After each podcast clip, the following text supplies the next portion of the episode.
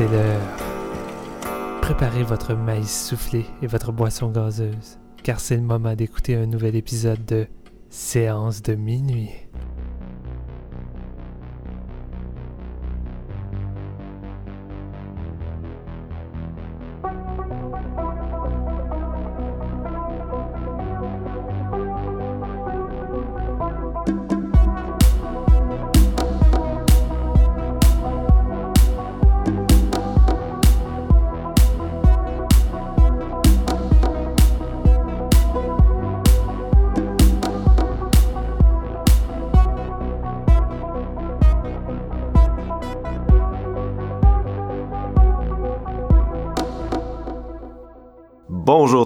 Bienvenue à ce nouvel épisode de Séance de minuit. Mon nom est Marc-Antoine Labonté, un peu enrhumé aujourd'hui et je ne suis pas le seul, je suis accompagné de Steven Lefrançois, Jean-François Ouellette et on s'est tellement investi à fond dans Fantasia, en plus de nos autres obligations de vie. Le repos du guerrier est venu avec le rhume du guerrier. Ça va les gars? Ouais, ouais, ouais, ça va. Moi, moi c'est pas tant le rhume que le rhume des foins qui est catastrophique cette année. C'est intense. J'ai beau prendre des médicaments, ça fait pas tant effet. Puis, euh, ah, c'est vraiment intense. Là. J'ai ma, ma, fin de, de, de festival euh, à tirer le dernier jus qui me restait. Je suis prêt pour un petit break. Là. On est trois petits citrons qui a plus de jus, on pourrit dans notre coin. non, c'est ça. C'est le fun comme festival. On le ferait juste pas à l'année, mais ah euh, tu nous laisses se reposer un peu, puis après, on va tout de suite avoir hâte à l'édition suivante. Fantasia qui a vraiment relevé de main de maître, on va le dire, le défi. Maintenant qu'on a vu plein de films de leur édition, le, le, défi de passer au numérique, de euh, dealer avec euh, une nouvelle programmation, tu sais, bien sûr certains films ont pas pu être bookés parce que euh, les programmateurs voulaient pas aller sur internet fait qu'il a fallu se, se il a fallu prendre les films euh, tu sais il y avait comme une, une négociation de plus disons là ouais. cette année euh, il y avait le fait de passer en ligne donc d'utiliser une technologie qui, euh, dont le festival s'était jamais servi avant et malgré tout malgré le fait qu'on n'était pas dans le hall puis qu'il y avait pas la, les réactions de la foule, ça a vraiment été une édition le fun avec des bons films. Je, je suis impressionné par ce qu'ils ont réussi à faire. Vraiment, moi aussi. Puis euh, ça a quand même été un franc succès. Euh, si on se fie un peu à leurs commentaires, là, on a eu au-dessus de 85 000 spectateurs quand même, ce, qui est, ce, qui est, pas mal hot. Là. ben oui, c'est malade en fait. Fait que je, je, je, suis très content pour eux. Puis je les félicite d'avoir relevé ce défi-là parce que euh, moi personnellement, ça m'a vraiment ramené là, sur le droit chemin d'avoir le goût de regarder des films et tout grâce à eux. Fait que euh, merci, merci pour ça. Il y avait beaucoup de films aussi en, en mettant en deux semaines. Là, je veux dire, c'était un, un, bon concentré de, de stock le fun. parce que c'est, ouais. normalement, c'est sur trois semaines le festival. Là, on le fait en, en deux. Puis écoute, euh, la quantité de films par rapport au temps qu'on avait, je veux dire, c'était très chargé. Là. Ouais, on s'entend-tu que le format sur demande était d'une grande aide si tu veux arriver à avoir le plus de films possible? Là? Fait qu'ils ont bien fait, je trouve, d'avoir une partie que tu peux écouter quand tu veux, plus les films en direct. Là, c'est, c'est vraiment nice. Puis ça te permet un peu de construire ta propre programmation euh, selon ton horaire. Là. C'est, ouais. Fait que c'est cool, tu sais. Mm-hmm. Puis personnellement, tu sais, j'en ai vu plus que jamais. Là. Euh, juste le fait de pas être dans une autre ville avec le, le tu sais, tout le temps euh, squatter euh, à des endroits différents, tout le temps te déplacer, tout le temps faire la file. Tu sais, des fois, tu peux écouter quatre films le temps que t'en écoutes deux euh, en présentiel ouais. à Fantasia. fait que euh, moi personnellement aussi j'en ai profité puis j'en ai vu plus que jamais là. ça aide peut-être aussi à ma ma vision de ce festival mais j'ai été vraiment diverti et satisfait cette année. Puis c'est ça. Euh, on a quand même un gros euh, menu devant nous bien sûr. On a beaucoup de films. On a même été obligé d'en couper euh, de cet épisode parce que pas on peut pas tout vous parler de, de ce qu'on a vu. On est à ce point là mais on va essayer de vous parler des, des plusieurs gros morceaux euh, bien sûr qui nous restaient à aborder sur le podcast. Puis il euh, y, y, en a qu'on vous avait promis entre autres sur Facebook qu'on allait en reparler. Fait que on peut pas on peut pas s'en tirer on peut pas s'en aller sans sans finir en beauté. Puis euh, à la fin de l'épisode là on va faire un, petit top euh, de nos favoris comme on fait euh, à chaque année à la couverture de, de, de Fantasia. Donc sans plus attendre je pense qu'on va commencer. On va commencer avec trois films qui se répondent tristement euh, on aurait même pu ajouter euh, My Punch Drunk Boxer si on avait eu plus de temps. Mais il y a juste Steven qui l'a vu de toute façon là. Mais on a comme quatre films de combat euh, qui se répondent tous un peu les uns les autres Aujourd'hui, on a Chasing Dream de Johnny To, on a The Paper Tiger dont on va reparler et The Legend of Baron Toa qui était le film de clôture du festival cette année. Euh, on va commencer, on va commencer avec Chasing Dream.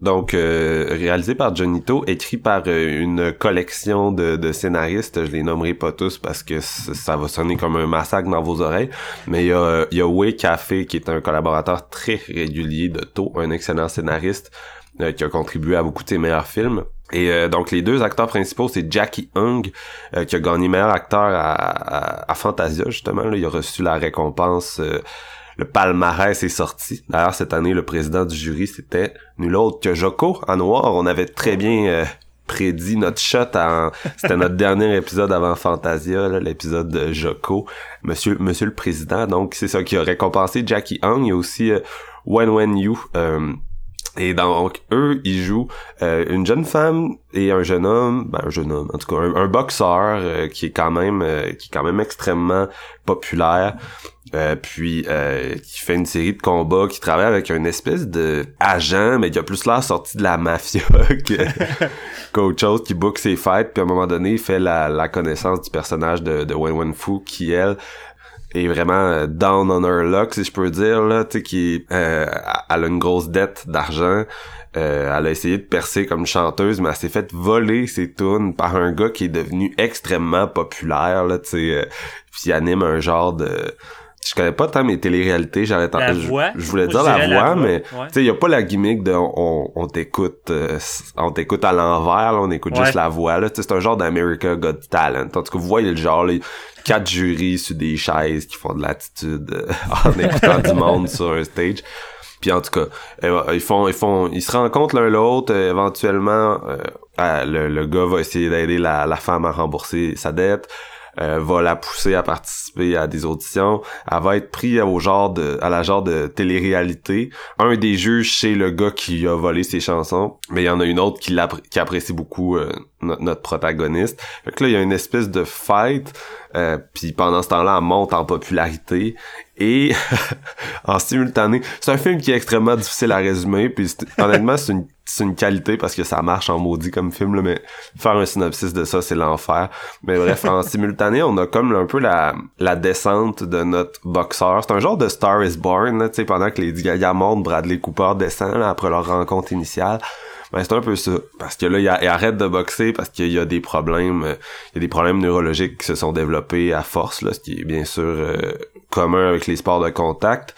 Et, euh, éventuellement, il va essayer de reconnecter avec son ancien mentor, puis là, son mentor va pogner un fight pour euh, sauver son école de combat pour payer ses billes puis là c'est un fight avec genre le gros tueur fait que là on est rendu dans Rocky 4 tu sais quand euh, Apollo se fait tuer par euh, par Ivan Drago puis là ben éventuellement euh, il va retourner sur le ring pour venger euh, son mentor. Bref tout ça dans le même film. Et plus encore sérieux je sais pas si vous trouvez que je l'ai résumé pas pire mais il y en a tellement de stock dans ce film là c'est chargé écoute tu préfères tu préfères un résumé qui serait l'équivalent d'une télésérie que t'aurais terminé la première saison. Ben c'est ça que j'ai le feeling d'être en train de résumer tu sais. Puis Sylvain Lavallée de Panorama Cinéma il disait tu sais ce qui est intéressant c'est que tout ça ça marche parce que Johnny To est capable de, de, de tout dire en un plan tu sais. Puis c'est c'est relativement vrai tu sais. T'es un peu sur le cul quand t'écoutes ça parce que t'es comme comment est-ce que quelqu'un a fait pour mettre A Star Is Born une rom-com puis l'intrigue de comme la moitié des Rocky ah même toutes les Rocky sérieux là. On pense pratiquement de chaque volet là. non ben ah, tu sais on n'a pas vraiment le volet underdog là mais ouais euh, tu veux dire le 5? Euh, non, le, le 1. Ah, ok, ok, excuse-moi. Je pensais que tu J'avais mal compris quand t'avais dit Underdog. Là, je pensais que tu voulais dire le, vilain mouton noir euh, de la série.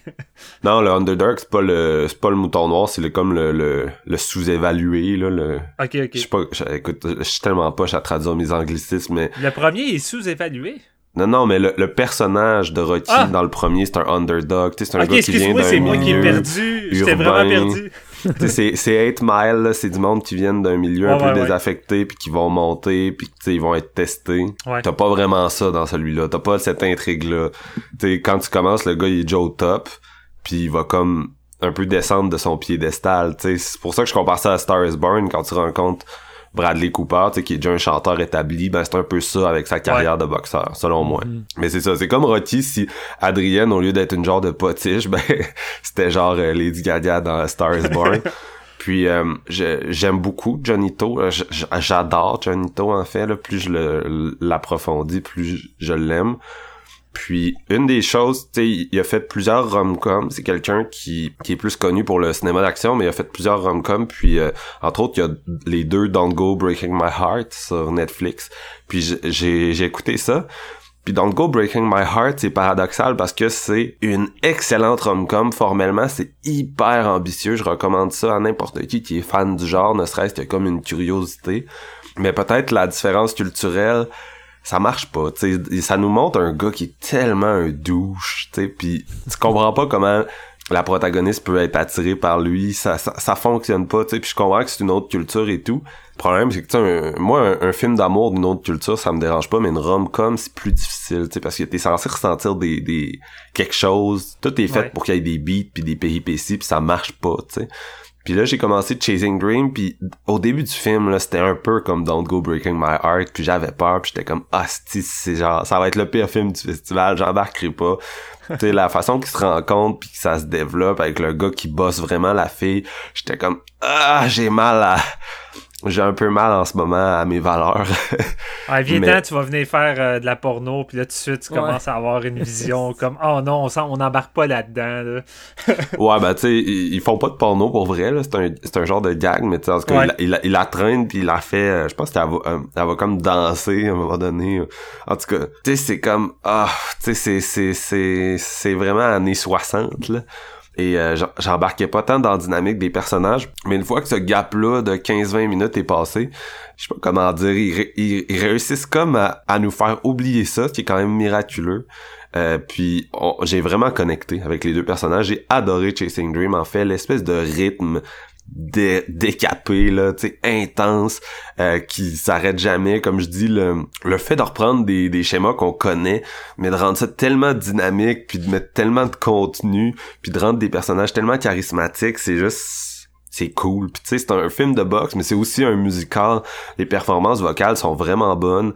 La façon qu'il monte puis qu'il stage les différents numéros, euh, quand le personnage chante sur un toit ou quand euh, à la fin du film ils vont superposer la compétition finale des deux des deux personnages, bien sûr. C'est toujours super bien exécuté. C'est vraiment dynamique. Et euh, à la fin, je routais pour leur couple. Ce qui est quand même impressionnant parce qu'au début, j'étais comme, tu sais, votant ma fille, tu sais. Euh, tandis que à la fin de Don't Go Breaking My Heart, il y a une espèce de gros suspense qui est hyper bien exécuté. J'étais vraiment impressionné, mais en même temps, j'étais comme, man, ce X-gars est tellement un douche. Mais dans Chasing Dream, on dirait que j'ai comme vu l'évolution du personnage, tu sais, puis c'est pas nécessairement que un matin il se réveille puis c'est rendu vraiment une bonne personne. on voit quand même les changements en lui s'effectuer. Je trouvais que c'était bien rendu, la façon que il, évoluait puis qui se réchauffait l'un à l'autre puis qui qui, qui se poussait l'un à l'autre. J'ai trouvé ça cute puis vraiment bien exécuté. Avec c'est un rythme hyper intense. Euh, fait que j'ai vraiment trippé. Je vais vous laisser en parler les gars. Je vais y aller avec Steven parce que Steven c'est un gros fan de Johnito T'as-tu trippé? Man, j'ai solidement trippé au point que je suis prêt à dire que c'est pas mal mon meilleur film du festival. Oh! Euh, Johnito a vraiment réussi un tour de force ici parce que c'est pas la première fois que Johnny mélange les genres. Euh, il avait fait Sparrow, puis il avait fait aussi un autre film qui s'appelait Office, qui est un genre de comédie musicale dans des bureaux. Euh, c'est vraiment rafraîchissant, puis vraiment, tu sais, Johnito, Genito, avant d'être réalisateur, c'est avant tout un amoureux du cinéma. Il connaît son cinéma puis il adore les films. J'ai souvent vu des interviews avec lui où que il parle avec passion de, ses films favoris, de ses réalisateurs. Puis ça, c'est une chose que moi et Marc-Antoine, on discute souvent que, qui est intéressant. C'est pas parce que tu es un réalisateur que tu es quelqu'un qui aime forcément regarder des films puis suivre ce qui est populaire puis ces choses-là. Mais avec Johnito, tu le ressens beaucoup qui est comme ça. C'est un genre de Quentin Tarantino, là, si on veut. Et euh, là, il y a vraiment une ambition assez ultime de mélanger vraiment. Le, seul genre qui manque dans ça pour pas avoir tout fait, je pense, c'est le cinéma d'horreur rendu là avec peut-être un peu de science-fiction, mais t'as de tout là-dedans. Puis tu te demandes comment ça peut fonctionner, parce que c'est un film qui dure deux heures, mais là-dedans, comme l'a dit Marc-Antoine, t'as une grosse partie des films de Rocky, t'as du A Star is Born, t'as du, de la comédie musicale euh, qui, qui, rappelle beaucoup des gros classiques avec des gros numéros, t'as une rom-com, puis ça, arrête plus avec des séquences d'action, des numéros complexes, euh, tu zigzags dans tous les sens, puis tu te dis clairement c'est un projet casse-gueule, puis je vois mal comment Genito va réussir, mais je sais pas ce qu'il fait, ce réalisateur-là, mais on dirait que lui, il embarque dans une Formule 1, là, puis son film, là, il roule à 300 km/h. Puis là, tu te dis, à 300 km/h, t'as pas le temps de, de développer les choses. Mais la, façon que ça fonctionne, c'est que Johnny avec son scénariste White fait quand on regarde la plupart de leurs collaborations, c'est soit des films genre de 1h30 globalement, puis ce sont aussi des films qui carburent à 200-300 km/h, ou que tu as l'impression que tout va tellement vite que je vois mal comment il va développer les personnages, tellement que les, les scènes s'enchaînent vite, mais c'est un gars qui économise tellement, mais tellement son temps qu'il va juste mettre l'essentiel scène après scène. on dirait que c'est comme si il prendrait tous les moments clés de Rocky 2, 3, 4, les moments importants de la vie de Rocky, d'Adrienne, des combats, puis qui déliterait tout ce qu'il y a alentour. Fait que dans le fond, le film va durer comme 20 minutes, mais avec tout, ça fonctionne. Mais c'est parce que c'est extrêmement bien écrit. Là, c'est beaucoup d'économie de mise en scène, de tout le temps aller straight to the point puis construire une scène qui dit tout au lieu d'en prendre cinq pour dire la même affaire. Ben c'est ça, la façon que ça avance assez rapidement. Tu sais, même pas, tu l'as dit, mais le film débute avec Tiger qui est déjà au sommet de son art, mais ça prend pas de temps pour voir la profondeur de son, son personnage puis de dire qu'avant c'était un genre de pseudo Rocky ce gars-là il a pas eu une vie euh, une vie aussi haute qu'il a maintenant puis clairement il a eu a eu une enfance assez difficile puis il a jamais eu la, facilité d'avoir des, filles alentour de lui. Tu même il dit à un moment donné qu'il sait pas trop comment réagir devant une femme puis il sait pas comment courtiser puis ces choses là puis tu vois que c'est quelqu'un qui qui est socialement awkward parce qu'il réagit de façon pas normale, entre guillemets, comme quand on regarde l'entour des gens. Parce que autant au début, il a l'air d'une espèce de douchebag comme moi, je, suis le maître dans la, MMA, fuck le reste, puis tu sais, je vais traîner la fille, mais autant que dès qu'il décide de l'aider à, à, aller dans les auditions pour essayer d'accomplir son rêve de chanteuse, il devient comme un enfant. C'est fou, là, mais sa performance, il est là, puis on dirait que c'est le gars, le fan numéro un de cette chanteuse-là, puis il, est en train de l'applaudir comme une espèce d'hystérique. Il a tellement. Son jeu m'a vraiment rappelé les vieilles comédies des années 80 du cinéma de Hong Kong. C'est vraiment une performance intemporelle qui me qui est venu d'ailleurs. Puis je trouve que le film, il y a vraiment ce feeling-là. je trouve vraiment que ça sort d'une autre époque, mais ça fonctionne parce que j'ai juste comme embarqué à fond.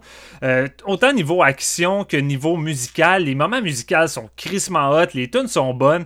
Euh, puis t'as une espèce de vibe de de production esthétique de musique de, de, films musicaux. Tu n'as pas forcément plein de numéros où que tous les acteurs vont commencer à danser puis chanter dans, en plein milieu de la rue. Tu as peut-être deux, deux ou trois gros morceaux comme ça, mais la, façon que les rues puis tout est shooté, tu as l'impression que c'est tout le temps tourné dans des dans des gros studios comme avant. Il y a vraiment une espèce d'esthétique artificielle qui plane de ce film-là d'une autre époque, mais en même temps, c'est en lien avec le côté tellement chorégraphié de tout. Tout est chorégraphié dans ce film-là, que ce soit niveau action, niveau euh, romance, niveau musique. C'est vraiment. Il n'y a rien de. C'est comme John Who qu'on avait couvert, là. C'est très impératif. Tu sais, il n'y a, rien de crédible. Faut pas vous attendre à voir de quoi qui, euh, qui, est réaliste, puis euh, tout ça. C'est vraiment over the top. Puis le mélodrame là-dedans, c'est le genre de mélodrame qu'en temps normal, je roulerais des yeux, puis je serais comme. Oh, avec la musique, les ralentis, tout ça. Mais fuck off, Genito l'a tellement bien, c'est tellement compact, puis étale tellement pas trop longtemps ces moments-là que, écoute, tu passes par toutes les gammes d'émotions. Tu ris, t'as du drame, t'es excité, t'as envie de chanter, t'as envie de te lever. Puis à la fin, comme toi, Marc-Antoine, j'avais juste envie de voir ce couple-là fonctionner, puisque au bout du compte, même si ça semble pas fonctionner au début, toute cette roulette-là de, des genres qui se mixent finit par embarquer, puis ça fonctionne, ça se mélange bien, puis tu te retrouves avec un cocktail détonnant, weird, qui ressemble pas à grand-chose à part des inspirations qu'on vient de nommer, parce que somme toute, même si ça ressemble à du Rocky à du Star is Born, j'ai pas le feeling que j'ai vu ça vraiment ailleurs en tant que tel comme mélange avec sa propre personnalité. Genito fait vraiment une espèce de, de ovni. C'est un film ovni du Fantasia avec tellement de passion, tellement d'énergie, puis tellement de fucking fun qu'en deux heures, t'as même pas le temps de regarder ta montre tellement que ça l'accumule les moments clés par moment clé par moment clé. JF, est-ce que t'as eu du fucking fun toi aussi? ouais, écoutez, man, c'était vraiment. Euh, c'était un screening spécial pour moi, ça, parce que je pense pas avoir déjà vu. Tu sais, oui, vous avez nommé des influences, puis tout, puis ça, ça rappelle certains trucs, mais c'est vraiment de quoi d'unique en son genre, Chasing Dream.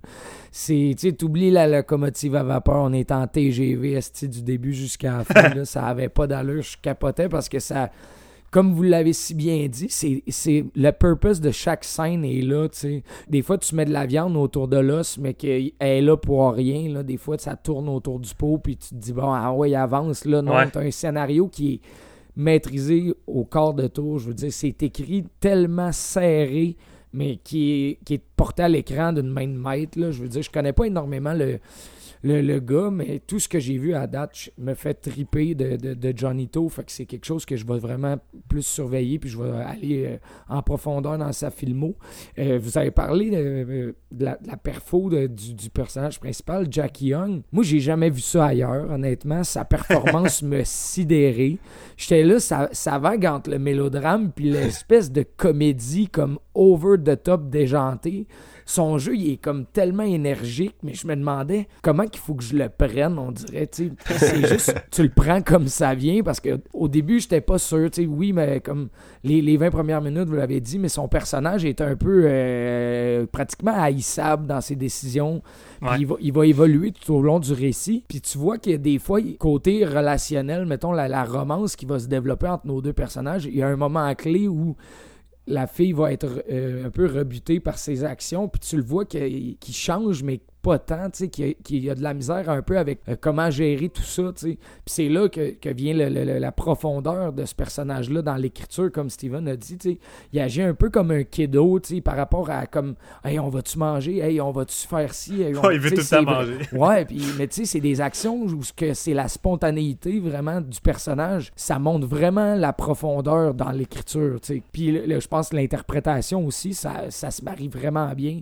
Fait qu'il y a une maîtrise, il y a une direction d'acteurs incroyable là-dedans. Puis surtout, les, les sept pistes, vous n'avez parlé aussi, mais je veux dire, autant les numéros musicaux, autant les numéros d'action, autant les numéros de drame, les, dialogues, man, c'est vraiment... Tu peux les prendre, les, les, cellules, une à la, suite de l'autre, puis c'est vraiment genre du, génie. Peu importe la scène que tu, que tu choisis, tu sais, j'ai vraiment été poustouflé par ce métrage-là. Je m'attendais à rien, j'avais aucune idée c'était quoi, puis tu sais, je regarde rien, moi, je m'informe pas tant que ça, à part de, qui qui réalise, puis tout, fait tu sais en, euh, somme toute, j'étais vraiment blind, puis ça m'a tellement bien, bien diverti, tout ça.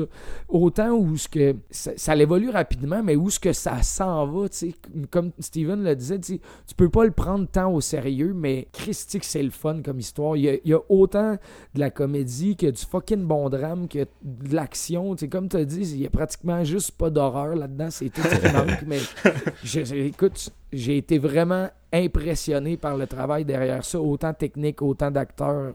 Puis euh, écoute, euh, c'est juste du gros fun.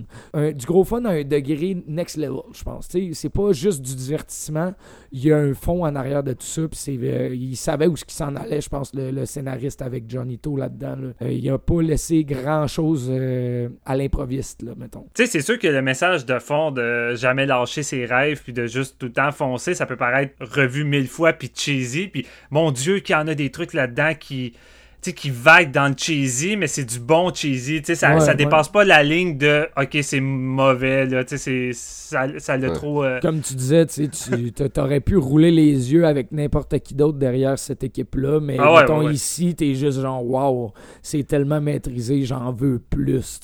Il y a rien dans l'intrigue qui est là pour, je pense, réinventer le genre. C'est vraiment un. Non, c'est ça un exercice de précision puis c'est un film tu populaire là. ça mélange des genres que le monde aime là, mm-hmm. les, les drames sportifs les les musicals puis euh, les comédies romantiques puis ça fait tout très bien tu fait que c'est vraiment un gros crowd pleaser euh, que Fantasia nous a offert ouais. Mm-hmm. Puis euh, Fantasia avait aussi Hero Never Dies de Johnny To. On en reparlera pas aujourd'hui, mais on a tous pris notre pied là, devant ce classique de 1998. que, Fantasia avait ramené dans un, très beau transfert, un, des gros moments du festival pour tout le monde ici.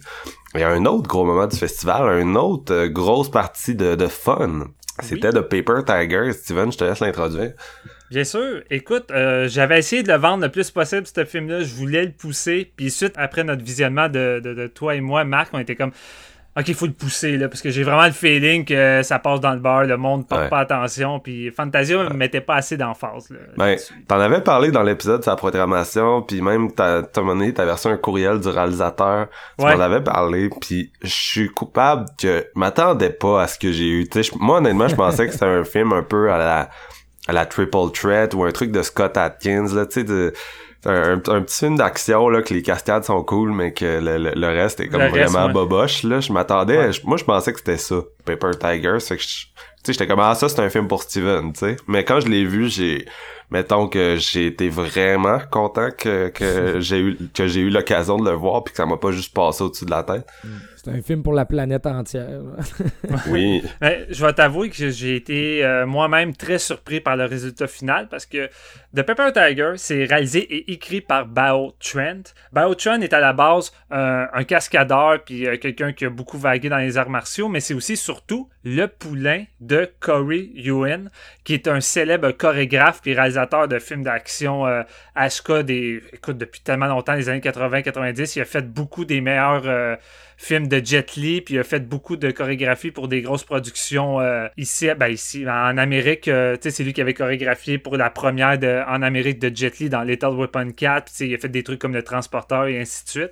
Puis c'est ça, Bao Trent, c'est comme son poulain, puis là, il décide de, s'en aller derrière la, caméra. Puis euh, Bao Trent, il, a vraiment une priorité vraiment différente de qu'est-ce qu'on a habituellement d'un jeune réalisateur cascadeur qui décide de faire son premier film d'arts martiaux avec une panoplie d'acteurs qui sont euh, là-dedans il y en a beaucoup qui sont plus populaires que je l'imaginais mais aussi quelques petits underground que ce sont des avant tout des artistes martiaux qui sont en train de se partir une réputation sur YouTube puis vraiment euh, de, se bâtir un nom avec des, séquences de fight tournées en 5-10 minutes qui sont vraiment efficaces mais The Paper Tiger, c'est crissement plus ambitieux que ça. Ça raconte l'histoire de trois jeunes ados, Danny, Ink et Jim. C'est des amis depuis toujours, depuis qu'ils sont jeunes, et ils ont euh, une chose en commun, ils ont un master, Sifu. Euh, je, je suis même pas certain si son nom est mentionné dans le film. Tout le long, il l'appelle vraiment juste Sifu. Euh, puis ils ont été entraînés euh, par lui à faire des arts martiaux avec des trainings très old school parce que le film est vraiment construit comme un vieux film de Jackie Chan des années 70-80 à la Drunken Master avec un Sifu qui va faire des trainings spéciaux pour les apprendre à se battre. Quand ils vont se sentir prêts, ben, ils vont aller défier d'autres, entre guillemets, écoles puis des groupes dans le même domaine. C'est juste que c'est fait dans les temps modernes, ce qui est vraiment cool. Puis c'est ça, ben, durant leur adolescence, ils vont, euh, ils vont avoir euh, beaucoup de combats, ils vont gagner, ils vont prendre euh, une grosse réputation au point qu'ils vont se faire offrir d'aller combattre à Tokyo. Les trois amis vont accepter, puis à partir de là, il va y avoir un gap dans le film. On sait pas trop, mais il est arrivé quelque chose par rapport à Tokyo. Fait que là, on arrive comme, je pense, 20 ou 30 ans plus tard. Puis là, on les voit adultes qui ont plus vraiment de relation euh, les trois ensemble, puis que le Sifu non plus, euh, ça fait, ils ont pas revu depuis qu'ils sont partis euh, de Tokyo. Fait que là, tu suis Danny, qui est un père de famille, qui, qui est crissement plus en forme, il est vieux, il a les cheveux puis la barbe grise, il essaie d'éviter toutes les confrontations, alors que quand il était ado, c'est lui qui commençait les confrontations. puis tu sais, c'est pas tant un bon père de famille, il s'occupe mal de son petit gars, il est pas là pour lui même quand il va le chercher, puis ça va pas bien avec son ex-femme de côté, t'as euh, un autre de leur ami, Ink, qui lui a pris beaucoup de poids, rendu chauve, avec une momoute, euh, une momoute peu crédible et une jambe brisée. Euh, même chose, lui, il est vraiment plus là. Puis c'est le seul qui essaie de garder une bonne relation avec Sifu, qui était encore en contact avec lui. Puis t'as Jim, lui qui est le seul qui est encore en forme, qui, qui, travaille dans une espèce de gym de UFC. La seule différence, c'est que lui, il a pas mal oublié tout ce qu'il a appris durant les, leur jeunesse avec leur Sifu, puis il est vraiment juste euh, en mode training puis en mode euh, MMA. Là. Il a vraiment plus le savoir-faire du Kung Fu. Puis là, une bonne journée, Ink va aller chercher Danny pour lui dire que le Sifu a été assassiné par quelqu'un. Et c'est euh, un élément déclencheur qui va réunir ces trois amis-là à l'entour d'une table qui vont vouloir essayer de retrouver l'assassin du Sifu, puis essayer de, de comprendre qu'est-ce qui s'est passé, puis en même temps c'est une façon de venir les réconcilier, de remettre en perspective leur amitié qui était somme toute un peu brisée. Puis on va en apprendre un peu en profondeur. Fait on va suivre ces trois amis-là qui vont parcourir les rues, combattre des punks pour essayer d'avoir des informations, puis essayer de trouver l'assassin. C'est quand même plus complexe, mais moi j'ai été vraiment agréablement surpris comme toi, Marc-Antoine, parce que souvent quand un réalisateur euh, cascadeur décide de faire un premier film comme ça, un petit film indépendant, on se retrouve plus avec un une démo qu'un véritable film. Puis c'est souvent ça mon problème.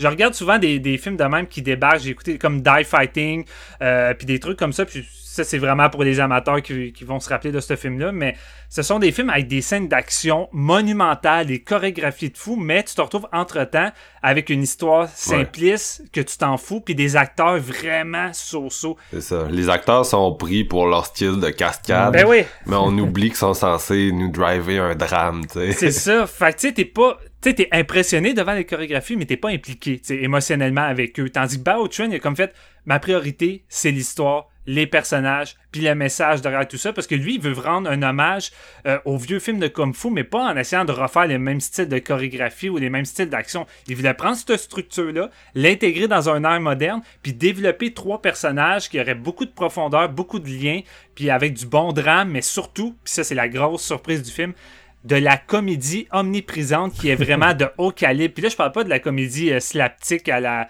à Jackie Chan, parce que moi, c'est ça je m'attendais, mais on est vraiment... Il y en a un peu, par... Il y en a un peu. Dans les combats, il y en a.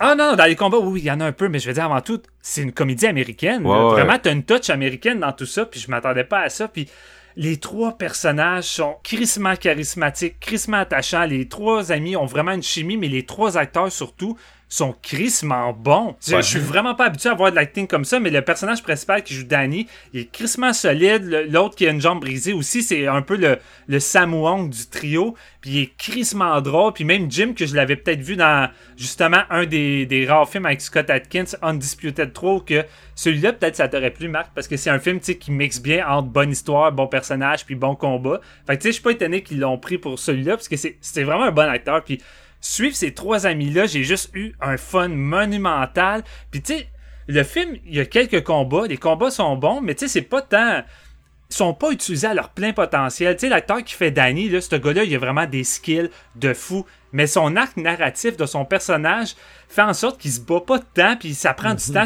Il faut pratiquement t'entendre le dernier combat avant qu'il réussisse vraiment à bien se battre. Puis, je veux dire, en tant que tel, c'est de quoi qui me frustrait. Je serais comme Chris, le gars est capable de faire plein de choses, montre-moi-les, mais le réalisateur focus tellement sur son histoire et ses personnages que je m'en fous. Je passe du temps avec eux, j'ai tellement de fun. Les trois personnages pourraient même pas se battre, pis ça changerait rien, tellement que je suis en train de m'éclater. Puis les quelques combats qui parsèment le film, même si ça sera pas les, les combats les plus impressionnants que vous avez vus dans votre vie, là, avec des chorégraphies de fou, avant tout, ils misent sur chaque coup compte. Tu sais, c'est pas une panoplie de coups, mais chaque coup de poing, chaque coup de pied a un impact. C'est ça l'important. Puis c'est vraiment de, t'incruster dans le fight puis que ça ait une intensité. Fait au détriment de t'en mettre plein la gueule, c'est plus, on va vraiment te faire en sorte que tu sois immergé dans le, fait, dans le fight, puis tu root pour les gars, puis que à chaque coup de poing, tu sois comme « Oh shit! » Puis c'est ça, je pense, qui fait la grande force de, de Paper Tiger, c'est que je m'attendais pas à ce que ça soit un aussi bon film avant d'être un bon film de Kung Fu.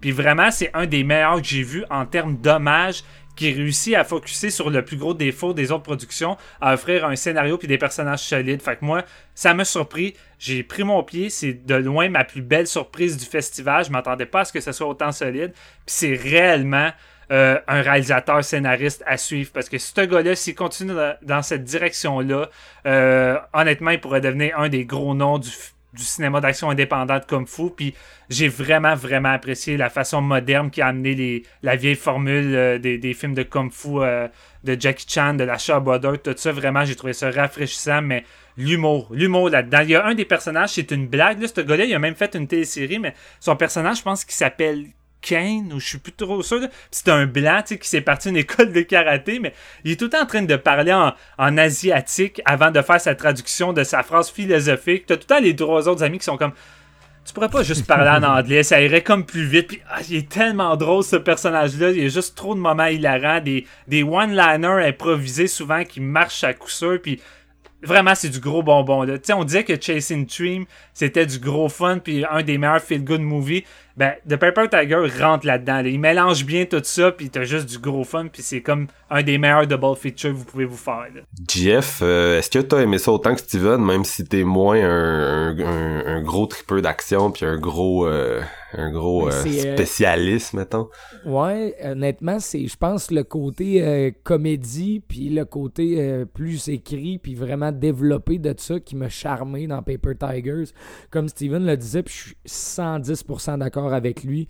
Il aurait pu tout enlever les fights puis nous laisser juste ces personnages-là avoir des, des, interactions ensemble. Les, les, acteurs sont tellement bons, sont tellement le fun à suivre. J'ai adoré ça. C'est le genre de film que j'ai terminé puis que j'ai dit à ma blonde, tu vois, j'ai viens d'écouter un film de Kung Fu puis je pense que t'aurais aimé ça. Puis elle est comme, ouais, ouais. je suis comme, non, non, mais c'est sûr que t'aurais aimé ça. Puis tu sais, c'est vrai comédie style américaine un peu plus, mais tellement, tellement drôle. C'est vraiment le fun. Puis tu sais, t'en as parlé, Steven, à la fin, mais le personnage qui m'a fait le plus rire, c'est vraiment leur, leur, espèce de rival, justement, de l'autre fou, là, qui est comme il est trop sérieux pour la game. Puis tu le vois que les autres sont plus là-dedans, que ça fait longtemps que leur maître et ils ont plus de relation avec eux, puis ils ont comme oublié un peu comment que ça se passe. Mais lui, il prend tellement ça au sérieux qu'il en est. C'est un peu la joke du film. C'est genre une espèce de comic relief au travers de tout ça, malgré qu'il y a de la comédie tout au long. C'est lui qui fait le sourire le plus, je pense. Puis, puis il amène une bonne profondeur avec ce personnage-là vers la fin. Je trouve qu'ils font, quoi ben, ils font quoi d'intéressant au niveau dramatique. J'étais comme, tu sais, c'est pas juste sais, oui, c'est un comic relief, mais il y a une profondeur il y a un développement avec son, euh, son personnage qui est vraiment le bienvenu parce que, tu sais, c'est si ça avait été un personnage unidimensionnel comme plein de comédies ont, tu que justement, t'es comme, ah, ok, là, lui, il est là, il va faire une joke, puis après ça, tu on le connaît pas plus qu'il faut.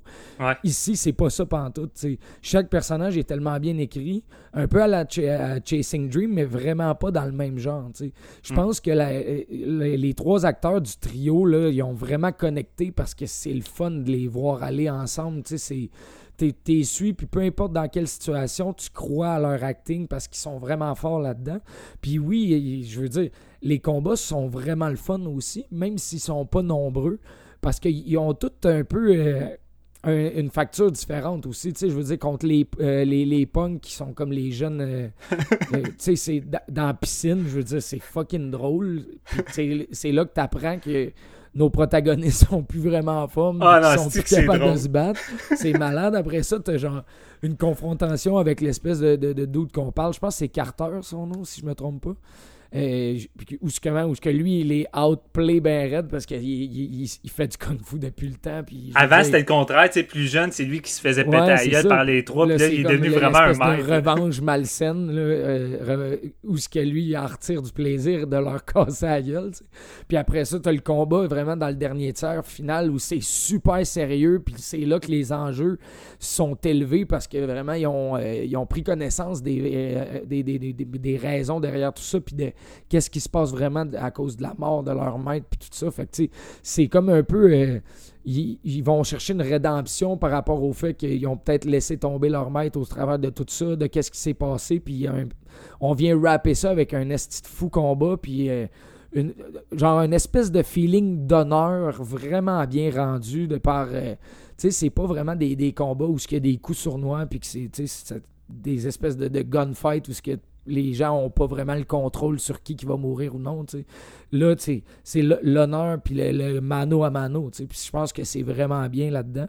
Il n'y en a pas beaucoup, mais sont longs. Hein? C'est ça la grande ben, qualité, je te dirais. Il y en a trois, peut-être en tout, mais sont, sont longs. Trois bons septis, mais ils durent, ouais, c'est vrai qu'ils ont une belle durée. Puis je pense aussi qu'ils sont. Euh, en, frais de réalisation, ça paraît pas euh, nécessairement que. C'est son premier que tu disais justement à Oui, son premier, mais il avait fait un, court-métrage que, qui a reçu beaucoup d'éloges. Puis euh, je sais pas trop où c'est qu'on pourrait le voir. Je suis vraiment intéressé, mais c'est ça. Apparemment que mais c'est surtout, c'est comme je dis, c'est le poulain de, de, de Corey Yuen. Puis, tu sais, il a souvent été assistant avec lui. Fait qu'à guess qu'il a appris un peu sur les plateaux avec lui. Ah, c'est clair que ça paraît justement que, que c'est bien fait. Puis, je pense que aussi, c'est euh, il l'a réfléchi, son film. Il savait vraiment où ce qu'il s'en allait avec ça. Euh, puis, ça part de, justement de, du scénario puis de comment que ses acteurs ont été dirigés. Puis, tu sais, mm. c'est un peu le même genre de, de, de topo que, que Chasing Dream parce que on en ressort vraiment surpris d'un bord puis de l'autre parce que sur papier, mettons, tu lis le film puis ça peut paraître genre un peu soit déjanté d'un bord ou un peu vraiment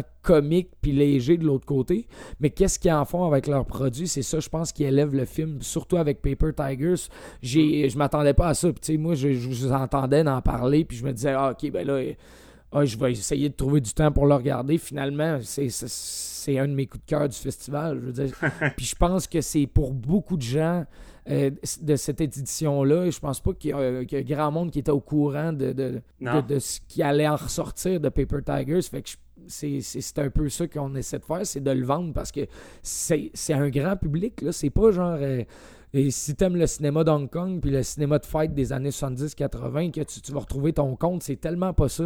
C'est un peu. Euh, c'est comme une mixture de deux, euh, deux styles différents qui cohabitent ensemble. C'est ça? T'as un côté body movie vraiment le fun américain que on est habitué, mais qu'on, qui, est rafraîchissant de voir aussi bien que ça. Ça a le même charisme qu'un film américain de Jackie Chan, mettons, là, pas nécessairement pour comparer au niveau de la qualité, mais tu vraiment euh, espèce de capacité un peu de transcender le genre puis de, de, de convaincre vraiment beaucoup de monde. Faut dire aussi que tu sais de faire euh, un film d'action comme ça qui est comique, c'est c'est pratiquement plus difficile qu'en faire un qui est comme juste dramatique avec des chorégraphies intenses, tu sais. Là, t'as l'espèce de côté statistique, comme Steven disait, juste dans les chorégraphies, là, mais tu sais, des espèces de combats justement un peu Jackie Chanes des fois, là, ou euh, Samo S avec, euh, entre autres, le premier fight, c'est comme trois jeunes thugs contre les trois protagonistes, puis chacun se pogne un thug, tu sais. Puis la façon que c'est fait, tu sais, les, les gars sont super rouillés, fait qu'ils se battent mal, tu sais. Mais c'est c'est vraiment divertissant de les voir mal se battre, tu sais, parce que c'est tout est chorégraphié puis tout est super bien construit puis j'étais crampé dans les regardant mal se battre. Fait que déjà qui est le fun avec Paper Tiger, c'est que un, ça a pas le besoin de te foutre une scène d'action toutes les 10 minutes. Deux, quand il y en a une, elle est fucking drôle, fucking mémorable, hyper bien exécutée. Puis sinon, ben, ça revient pas mal à ce que vous avez dit, c'est-à-dire que un film qui est axé sur son histoire, sur ses personnages, quelque chose que moi je, je reproche quand même souvent à des films d'action là, tu sais, je suis J'aime ça un film d'action qui a un scénario, tu sais. Puis euh, Paper Tiger, ça en avait un. Puis non seulement ça, mais comme vous avez dit, j'étais surpris de la qualité du jeu des acteurs, la comédie. Euh, tu sais, écoute, il y a des blagues de tous les niveaux, puis il y en avait qui marchaient moins, mais il y en a tellement, puis moi, ça m'a tellement fait rire. Il y a tellement eu des moments que j'ai trouvé le fun. puis euh, je dirais que tu sais, c'est un trio, mais le personnage, euh, le personnage noir, il est comme il est moins bien exécuté, je trouve il est moins bien exploité, c'est plus les deux autres qui sont vraiment de l'avant.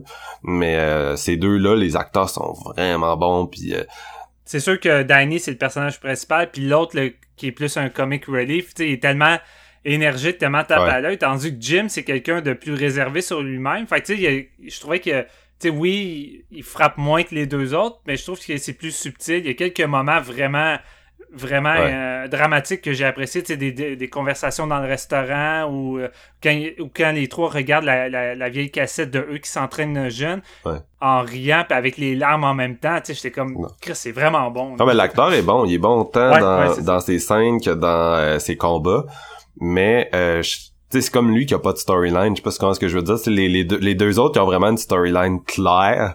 Lui, on dirait que c'était comme c'est moins clair, tu sais, qu'est-ce qui qu'est-ce qu'il retire de tout ça puis son cheminement tu sais. Ouais, je comprends. mais euh, c'est ça les, les, deux autres c'est vraiment c'est vraiment bien exécuté.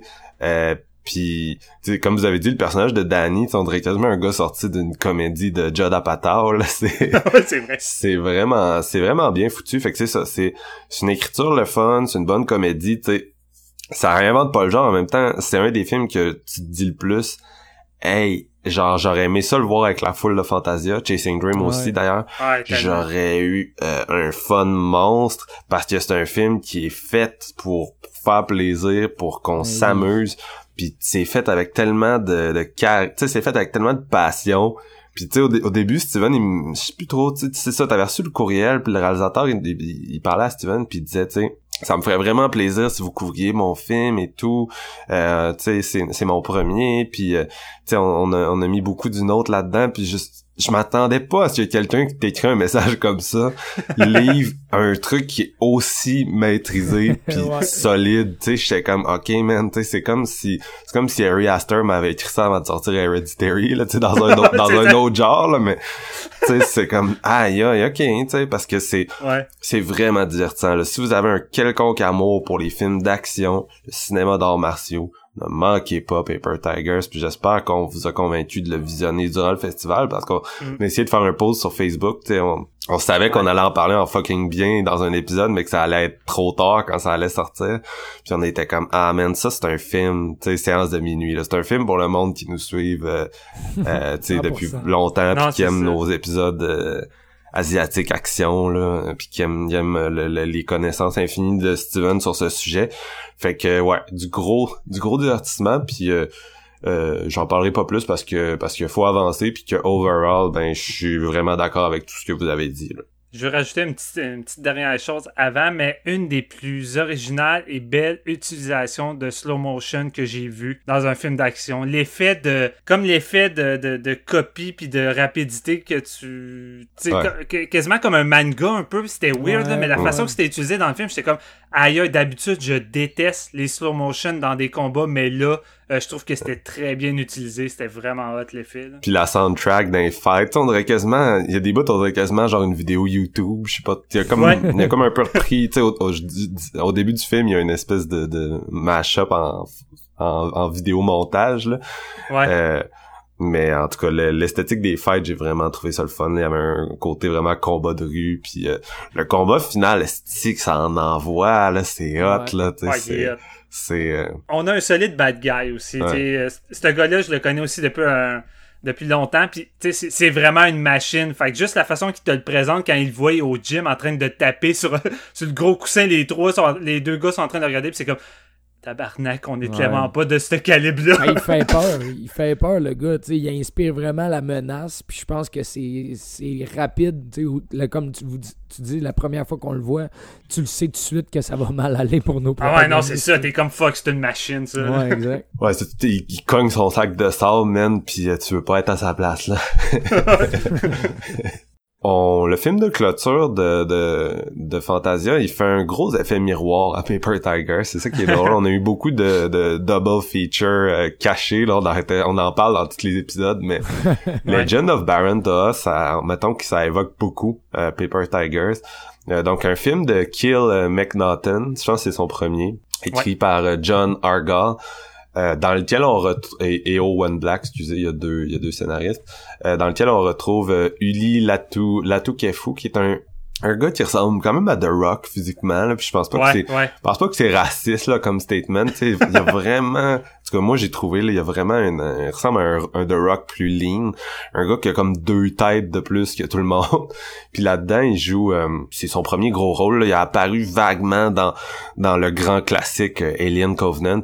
Euh, mais à part de ça moi je l'avais jamais vu nulle part. Puis c'est ça il joue un, un jeune un jeune homme d'origine Tongan, euh, puis euh, ça c'est en Nouvelle-Zélande, puis il revient, il revient où il est né, tu sais, lui c'est comme, c'est comme sauvé euh, de, de, de, du lieu de son enfance parce que son père était vraiment une présence hyper intense dans le quartier. Son père c'était Baron Baron Toa qui était une star de, de lutte mais qui était aussi un genre de justicier local un, puis Fritz, euh, quand son père est mort, il, est parti. Puis mais son oncle habite encore sur place, puis à un moment donné, il revient euh, entre euh, il est comme dans une espèce de gros développement de contrat là, super intense. Tu sais, c'est le genre de gars qui est vraiment rationnel, puis toute sa vie est formulée en genre d'équation, puis il se définit par par ça. Puis là, il revient il revient chez lui. Euh, puis son oncle il veut vendre la, l'espèce de maison familiale.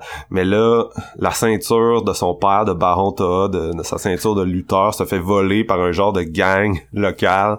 Fait que là son oncle il dit moi je déménage pas tant que t'as pas euh, t'as pas t'as pas réglé ça, t'as pas retrouvé la ceinture. Fait que là on suit on suit Fritz dans cette espèce de quête là, de retrouver la ceinture. Bien sûr, euh, il va sympathiser avec euh, certaines personnes du quartier. Il va rencontrer une femme avec qui euh, il y a comme des des des il y a des petites flamèches mettons là. C'est ça c'est ça? Des petits euh, des petits éclairs je sais pas en tout cas ils s'entendent bien ils s'entendent bien ils s'entendent pas pas bien là. J'étais pas sûr s'il allait faire une romance avec ça mais non tu sais ça aboutit plus comme une amitié qu'autre chose j'ai trouvé ouais c'est ça. Tu sais c'est jamais euh, c'est jamais euh, over développé là Euh, mais tu sais, ils s'entendent bien. Euh, c'est ça, c'est ça. Il va côtoyer des personnages puis il va confronter là, les thugs pour retrouver la ceinture. Les thugs vont coller une volée. Fait que là après il va s'entraîner pour leur coller une volée.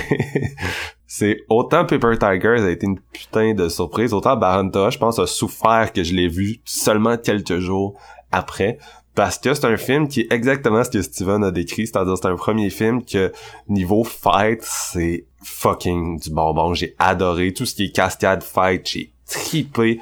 À l'inverse, tout ce qui est plus drame, euh, comédie, tout ce qui entoure le développement du personnage, puis ses rencontres avec les autres, j'ai trouvé que c'était vraiment plus euh, scripté. Tu sais, quand je disais le cœur de l'intrigue, je le sentais dans Paper Tigers. Ici, je le sentais moins, tu sais. Sa relation à son père, sa, sa relation à lui-même, tu sais, qui est un peu devenu euh, quelqu'un de différent de ce qu'il voulait être.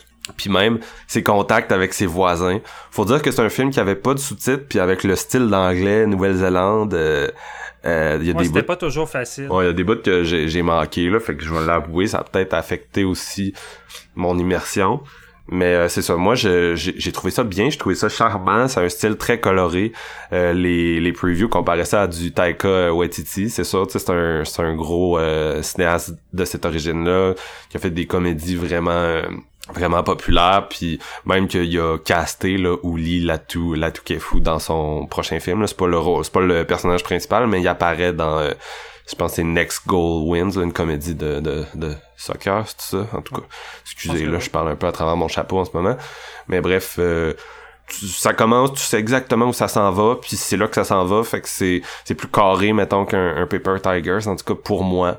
Euh, cela dit, ce qui a vraiment sauvé le film, c'est le côté lutte. Parce que tous les combats sont stagés en fonction de, de, de la lutte tu sais, c'est vraiment construit comme un, c'est ça, un, un, fight de lutte. Et j'ai trouvé ça vraiment divertissant. J'ai trouvé ça original. C'est pas tant un style de combat qu'on est habitué de voir dans les dans les films d'action. Tu sais, on, on, nous sort du kung-fu habituel, puis des, des John Wick. Euh, puis la façon que c'est stagé, c'est vraiment divertissant. Là. Que ce soit euh, la, la première scène d'action qui est une espèce de course poursuite dans dans l'espèce de petit banlieue où tout arrive puis c'est vraiment juste les skills de tu sais ce qui est divertissant dans ce film-là, c'est le, physique de Uli. C'est Uli qui court, c'est Uli qui fait des genres de cascades, qui se casse constamment la gueule, qui se fait sacrer en avant d'une rangée de vélos, euh, qui passe à travers une fenêtre. Tu sais, c'est ça qui est le fun. Quand il se bat contre euh, ses adversaires, c'est tout le temps des prises de lutte, puis ça se pogne, puis ça se crie sa table, puis ça se choke, puis ça se lance à sais. C'est un film un peu bon enfant où il cogne le monde, mais tu sais, il tue pas vraiment ses ennemis, ou en tout cas, s'il les tue, tu sais, c'est un peu à la Crazy Samurai Musashi, là, tu sais, dans le sens où c'est juste... Euh, non, ben non, je pense pas qu'il les tue, là, c'est vraiment juste qu'il qu défonce, puis c'est ça. Non, c'est ça, tu sais, c'est vraiment comme un match de lutte, tu sens le côté un peu... Euh, c'est comme plus des combats d'honneur, ou je sais pas trop, là. Mais bref, euh, à toutes les fois qu'il se bat, c'est extrêmement divertissant c'est un gars qui qui est très physique qui est capable de faire très beau très beau torse nu d'ailleurs la caméra l'aime beaucoup torse nu mais tu sais il est capable de faire des cascades fait que ça donne des scènes de combat vraiment le fun euh, fait qu'à ce niveau-là, ça m'a diverti. Mais tu sais, c'est plus un film de fantasia typique dans le sens où, tu sais, cinéma de genre qui a de la misère un peu à passer les limites de ce qui est, mais qui est vraiment bon dans ce qu'il essaie de faire. Moi, en tout cas, c'est ce que j'en ai pensé. Tu sais, c'est un bon film, mais sans plus. Toi, Steven, est-ce que t'as été plus charmé que moi? Euh, je dirais peut-être un peu plus, mais j'ai des réserves. Mais j'ai trouvé la ressemblance avec Tiger est pas, euh, est pas mauvaise dans le sens que c'est un film qui a beaucoup de cœur. Je le sens beaucoup que le réalisateur puis le casting donnent tout ce qu'ils ont dans ce film-là. Parce que euh, j'ai l'impression que la culture de, de Tong puis de. comment ça s'appelle? Maori, je pense c'est pas pas tant sur le devant de la scène au cinéma. Tu sais, ça a commencé tranquillement des fois euh, à faire euh, le devant de la scène. Puis il y avait eu un film qui s'appelait euh, The Deadland qui mettait vraiment de l'avant l'aspect maori, qui était vraiment un film sauvage d'époque, qui était vraiment solide. C'est un film qui était poussé par Peter Jackson puis James Cameron. Puis je trouve que ça apporte un, vent de fraîcheur. c'est un peu comme si tu prenais le, le scénario de Walking Tall avec The Rock, puis t'incrustais la culture de, tout ça dans le film. ça donne de quoi un mashup qui, qui oui, c'est classique, mais en même temps, il y a plein d'éléments que je trouve, j'ai trouvé rafraîchissants puis qui me déstabilisé, que je suis pas habitué. Puis déjà, en partant, le côté lutte, ça, ça apporte vraiment un aspect différent aux séquences d'action, mais c'est surtout d'autres petits trucs qui, euh, qui font en sorte que c'est des affaires qui arrivent pour de vrai là-bas. Mais tu sais, l'espèce de rond-point qui, surnomme un cul-de-sac, que, c'est ça pour eux, le hood, souvent là-bas, c'est avec des, avec des gangs, mais tu sais, c'est de quoi qui reflète leur réalité. Puis j'ai aimé comment comment ils incrustent tout ça au métrage. Tu sais, la musique fait très fait, fait, très culture tongue, puis Maori également, là, ça a des tambours, puis ça a un côté très guerrier. Puis le côté guerrier est tout le temps incrusté dans le film. Tu sais, as tout le temps le, le personnage principal on dirait que vu qu'il est parti ailleurs, il a perdu toute sa culture puis le côté plus guerrier puis il s'en fout un peu. Puis là on dirait qu'il retrouve l'essence puis l'espèce d'héritage que son père a laissé en mourant puis que lui il a pas pris mais il décide de le reprendre parce que c'est des estis de cabochons euh, de, de, pigs qui, ont décidé de prendre le dessus sur là-dessus parce que c'est ça qui était intéressant, c'est que tu voyais son père dans le passé, puis c'était un genre de Robin des Bois du Hood, puis lui, il avait vraiment une belle morale, puis il voulait vraiment mettre l'emphase sur les enfants, puis tu sais, l'école c'était important, puis même si t'étais un kid, ce qui était plus. Euh, plus méchant, entre guillemets, mais tu sais, il va te donner la morale, puis il va lui donner une chance. Puis tu sais, le grand méchant là-dedans, c'est un peu ça. Tu sais, c'est le kid qui, était, qui, voyait le père du personnage principal comme un héros, puis qui a été influencé par ça, puis qui voulait devenir comme ça. C'est juste qu'il a pris les mauvais chemins. Mais tu sais, c'est ça que je trouve intéressant. C'est comme deux personnages miroirs qui finissent par se rencontrer. Puis euh, c'est ça. Tu sais, ce que, ce que j'ai vraiment aimé, c'est premièrement la mise en scène me surpris. C'est fluide, c'est crissement compétent, solide photographie. Je trouve que le film trouve un bon ton, autant dans son humour que ses moments un petit peu plus euh, euh, dramatiques. Oui, le drame, je dirais le drame, les, les personnages sont peut-être moins bien développé que dans Paper Tiger, mais j'ai trouvé ça intéressant. Les fights sont pas omniprésents. C'est comme dans Paper Tiger, faut t'attendre. Parfois c'est long, c'est peut-être mon plus gros reproche. Euh, je trouve que ce film-là a un pacing bizarre. Autant la première demi-heure, j'étais 100% dedans, autant après, j'étais comme j'ai l'impression que l'intrigue puis les personnages avancent plus. On est comme stallé, puis il me semble que j'aurais coupé un peu pour arriver plus rapidement vers la fameuse finale. Moi, c'est vraiment au niveau du, du montage que ça m'a agacé, mais le reste, j'ai aimé les personnages, j'ai aimé le, côté culturel intégré dans tout ça. J'ai adoré les séquences d'action comme toi, Marc-Antoine. La, dernière finale où ils font un build-up, ça va être un 25 minutes d'action non-stop. Chris hot, Chris le fun, inventif, plusieurs ennemis avec un style différent, puis une espèce de double fight final que j'ai trouvé vraiment le fun, avec une violence borderline gore assez surprenante par moment. je trouvais que ça pratiquement que ça détonnait. Puis j'ai, moi, j'ai vraiment aimé le personnage principal, mais je parle vraiment de l'acteur. Ta comparaison avec The Rock est, trop fucking bonne. Le gars, non seulement il a le look de The Rock, mais il y a aussi l'aspect physique de The Rock, il est capable de faire ses cascades, mais il y a aussi son charisme parce que les gens ont beau haïr The Rock, puis ont beau dire que c'est vrai qu'il fait tout le temps le même genre de film, mais tu sais, The Rock, je trouve que c'est un bon mix entre la grosse vedette d'action de série B qu'on avait des années 80, mais tu sais, qui a, qui a, un bon charisme, qui est capable de jouer, puis qui est capable d'offrir des séquences d'action. Puis cet acteur-là, je trouvais que c'était un peu ça. Tu sais, à toutes les fois qu'il y avait des moments de discussion ou de drame ou d'humour, son espèce de gros sourire éclatant avec ses dents blanches qui me rappelait vraiment de Rock. J'étais comme, man, il y, a, il y a du charisme, je le trouve bon. Puis, tu sais, il y a vraiment un potentiel d'offrir euh, d'offrir plus. Puis, tu sais, dans le fond, The Legend of Barrow m'a offert un peu la surprise que j'avais eue avec The Paper Tiger.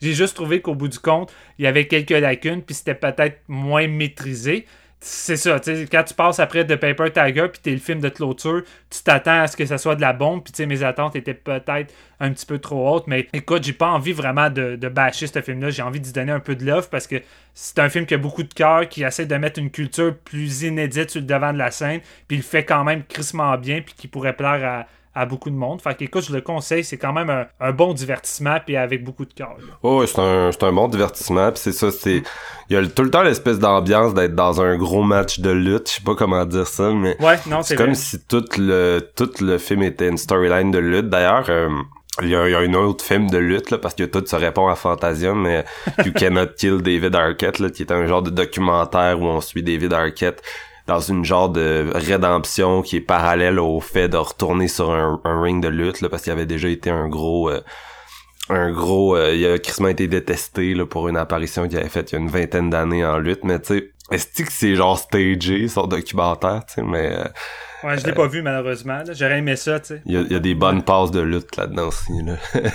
ça fait un bon double feature, mais j'ai eu plus de fun avec un Baronto, là, justement, parce que euh, c'était c'était purement... On était purement dans, dans l'imaginaire, mettons, là, mais ça raconte un peu la même histoire, ultimement. Puis tu sais, moi, jeune, j'étais pas forcément un amateur de lutte. sais je connaissais Hulk Hogan, puis Steve Austin, toutes ces choses-là, mais j'étais pas quelqu'un qui était tant attiré vers ça. Fait que si jamais vous êtes pas amateur de lutte comme nous, tu sais. Euh, je trouve que le film, tu sais, euh, allez pas d'orculon. Les séquences d'action, même si ça a un côté très lutte, euh, sont vraiment efficaces. Puis tu sais, t'as, des impacts assez intenses. Puis tu sais, c'est quand même chorégraphié comme un, un film de fight. Là. Fait que tu sais, ça reste ça reste très efficace. Ouais, c'est ça. Fait qu'on va sortir des films de fête, Steven, après un bon euh, quasiment une heure euh, sur le dossier. Euh, on va s'en aller dans l'horreur, puis on va commencer par un film qui était très attendu, qu'on a épais sur notre page, puis qui a été très bien reçu. Mais il y a juste toi et moi qui l'a vu, et malheureusement, je pense qu'on va être des, des petits calices sur ce dossier-là. Je parle de The Dark and the Wicked de Brian Bertino, écrit et réalisé par lui. Brian, qui est euh, bien sûr le réalisateur de, de Strangers. On a déjà parlé de lui quand on a fait notre épisode sur Strangers Part 2, qui avait scénarisé. Mm. Euh, également, il a fait, depuis ce temps-là, il a fait deux films. Mockingbird et The Monster. Mockingbird est un film Blumhouse, mais que Blumhouse a comme dompé un peu en, en quasi catimini, là, parce que probablement c'était pas à la hauteur de leur euh, de leurs espoirs. Euh, The Monster, qui est un film A24, mais que A24 a dompé en quasi catimini, probablement parce que c'était pas à la hauteur de leurs espoirs. tu vas-tu dire la même chose pour ça là, ça serait épique. the Dark and the Wicked est un film Shudder que.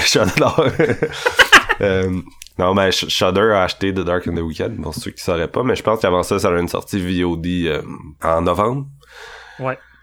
Euh, donc euh, c'est euh, Brian Bertino, c'est ça. Moi, je suis pas un, super gros fan. L'histoire de son nouveau film, qui m'en vedette Marin Ireland et Michael Abbott Jr. dans les deux rôles principaux. donc, on est sur une ferme, une ferme un peu shootée gothique. Il y a un vieil homme qui est en train de mourir, puis sa femme est comme en détresse. Mais quand ses deux enfants veulent la rejoindre, il, elle leur dit de pas venir. Ils viennent quand même euh, on réalise sur place qu'il y a une espèce de malédiction là, qui s'abat sur euh, sur tout le monde. Euh, puis ça affecte la mère, puis éventuellement ça va affecter les enfants. Je veux pas trop en dire, bien sûr, film d'horreur, on essaie de vous garder le plus de surprises possible, mais tu sais c'est ça, c'est un cas de apparition puis de, de démons surpuissants qui va comme assez varloper nos différents protagonistes. c'est un Écoute, ça vient, ça, cet en deux mois cet été, j'ai vu Relic que j'ai adoré. On a fait un podcast dessus. J'ai vu Sansaru que j'ai adoré, euh, qu'on a parlé dans un autre épisode Fantasia. Euh, ça arrive juste après, puis ça suit un peu le même euh, la même prémisse, c'est-à-dire sais des enfants. Ben en tout cas dans Sansaru c'est pas des enfants, on s'entend là, mais en tout cas dans celui-là des enfants une, une maison en, en, ruine, euh, des personnes âgées euh, euh, qui vont pas bien, puis des personnages qui sont comme confrontés à ça. C'est une espèce de, de gothique néo-américain qui montre un peu l'Amérique d'aujourd'hui, c'est-à-dire sur respirateur artificiel, en ruine, on the way out, un peu mourante, c'est plus c'est plus le pays glorieux et dominant c'est en train de céder sa place sur l'échiquier mondial. C'est déprimant. On est déprimé. Mais The Dark and the Wicked, c'est pas le meilleur film de cette espèce de vague gothique. Puis euh, en dehors des films que j'ai nommés, ça prend beaucoup de sa grammaire cinématographique à Harry Astor. On a cette espèce mm. d'ambiance là euh, qu'on peut retrouver dans ces films, mais version direct to vidéo. C'est un peu comme les imitateurs de James Wan ou les imitateurs de The Witch euh, peuvent un peu suivre dans leur dans leur trace sans être capable de recréer la force de frappe des films originaux. C'est le feeling que j'ai eu avec The Dark and the Wicked, puis je sais qu'il y a beaucoup de gens qui seront pas d'accord euh, parce que ça a été très apprécié comme film et au point où je me dis peut-être que je vais laisser une deuxième chance éventuellement. Mais moi, euh, c'est un film que j'ai trouvé un peu assommant, là, un peu. Euh, j'ai jamais tellement embarqué avec les acteurs principaux. J'ai, j'ai trouvé convenable, mais j'ai jamais trouvé, tu sais, j'ai jamais tant connecté avec leur personnage, avec cette famille-là. Euh, tu sais, autant dans un relique ou dans même un Hereditary que j'ai mes réserves, tu sais, c'est des films qui t'amènent quand même à fleur de peau puis qui créent de l'empathie pour des personnages.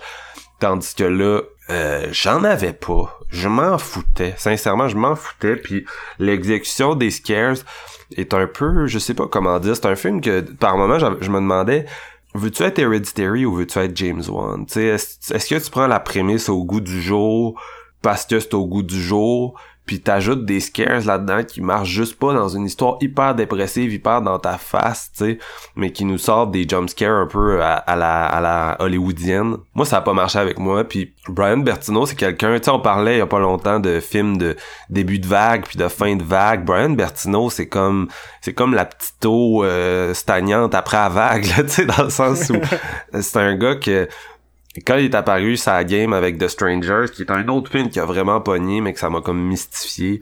Euh, tu sais, The Strangers, c'était, je veux dire, c'était Fun Games rencontre Hill, euh, qui est un film belge qui avait bien pogné à l'époque, tu sais. Puis euh, c'était pas original, c'était pas nouveau, il y avait une coupe d'éléments intéressants, mais tu sais, moi, c'est un film qui m'avait, que je me disais, ah, tu sais, c'est comme la version PG-13 des films qui pognaient au moment où c'est sorti. Euh, Mockingbird, ça reprenait pas mal les mêmes idées, euh, comme ça se cherchait, disons. Puis euh, The Monster, c'était très similaire à Babadook, qui était sorti juste avant. Fait qu'on dirait que c'est un cinéaste qui est tout le temps en train d'essayer de suivre la mode du jour, plus que de créer son propre style. J'aurais de la misère encore aujourd'hui à dire c'est quoi un film de Brian Bertino, en fait, là, tu sais. C'est sûr que tous ces films ont, ces espèces de familles brisées là puis cette espèce de noirceur là mais tu sais il est juste pas capable de driver ça à un point pour moi qui est comme vraiment convaincant, tu sais, je veux dire, il y, a des cinéastes pour qui c'est naturel, puis moi, Brian, ben, je connecte pas avec les histoires qu'il essaie de raconter, ni le drame, ni spécialement sa façon de mettre en scène l'horreur, fait que ça m'a déçu, oui. Puis je sais que Steven t'a encore moins aimé ça que moi, fait que let's go, embarque! Ouais, exact. Ben écoute, je suis, à la base, je suis pas un très grand fan de Bertino, parce que, pour moi, Bertino, c'est un réalisateur sans personnalité, puis comme toi, je le vois comme quelqu'un qui essaie de suivre les vagues du moment, puis d'essayer de de, de, de, faire quelque chose avec ce qui marche, mais sans trop savoir euh, comment, comment agir. Puis je trouve que The Dark in the Week, c'est son pire film jusqu'à présent. Tu le dis, il essaie de faire pas mal du Harry Astor, la séquence d'intro, tout ça. Euh, ça se veut un film très noir. Tu dis ça va aller dans, dans le gros drame avec... Euh, ces, vieilles personnes-là qui sont rongées par une force obscure. Puis le, le, ben, le père, ouais, le père des enfants qui est tout de suite euh, dans un lit inconscient dès le début, qu'on n'apprend pas tant à connaître, puis que tu sens qu'il y a quelque chose d'obscur de, derrière tout ça. Puis là, les deux enfants se pointent, puis là, ça commence. Sais, les, 20-30 premières minutes, j'ai tout de suite saisi que niveau drame puis niveau personnage, ça marcherait pas parce que le réalisateur est beaucoup trop intéressé à vouloir mettre de l'avant jumpscare après jumpscare après moment choc. Puis je me suis dit, écoute, à la limite, Steven, mets ton cerveau à off. Puis prends-les juste comme une ride creepy avec des séquences d'horreur. Puis ça, au pire, ça va être ça. Puis même là, non seulement j'ai pas été satisfait de, ce point de vue-là, de le prendre comme un roller coaster, mais j'ai trouvé que ce film-là, c'est le néant. C'est une page blanche avec quelques cases pour des moments d'horreur, puis c'est tout. À aucun moment j'ai embarqué avec ces personnages-là parce que Bertino, il a, a pas essayé, premièrement, il a pas essayé d'écrire des personnages, il n'y a pas assez de les développer, il n'y a pas de dialogue dans ce film-là. Fait tu dis, bah, il va faire comme d'autres réalisateurs minimalistes, la caméra va développer les personnages, il va peut-être y aller avec ça. Aucunement, aucunement. Ce gars-là, il n'y a pas de touch visuel dans sa mise en scène. Tu t'embarquerais dans un film de Bertino, puis tu pourrais pas dire que c'est réalisé par Bertino.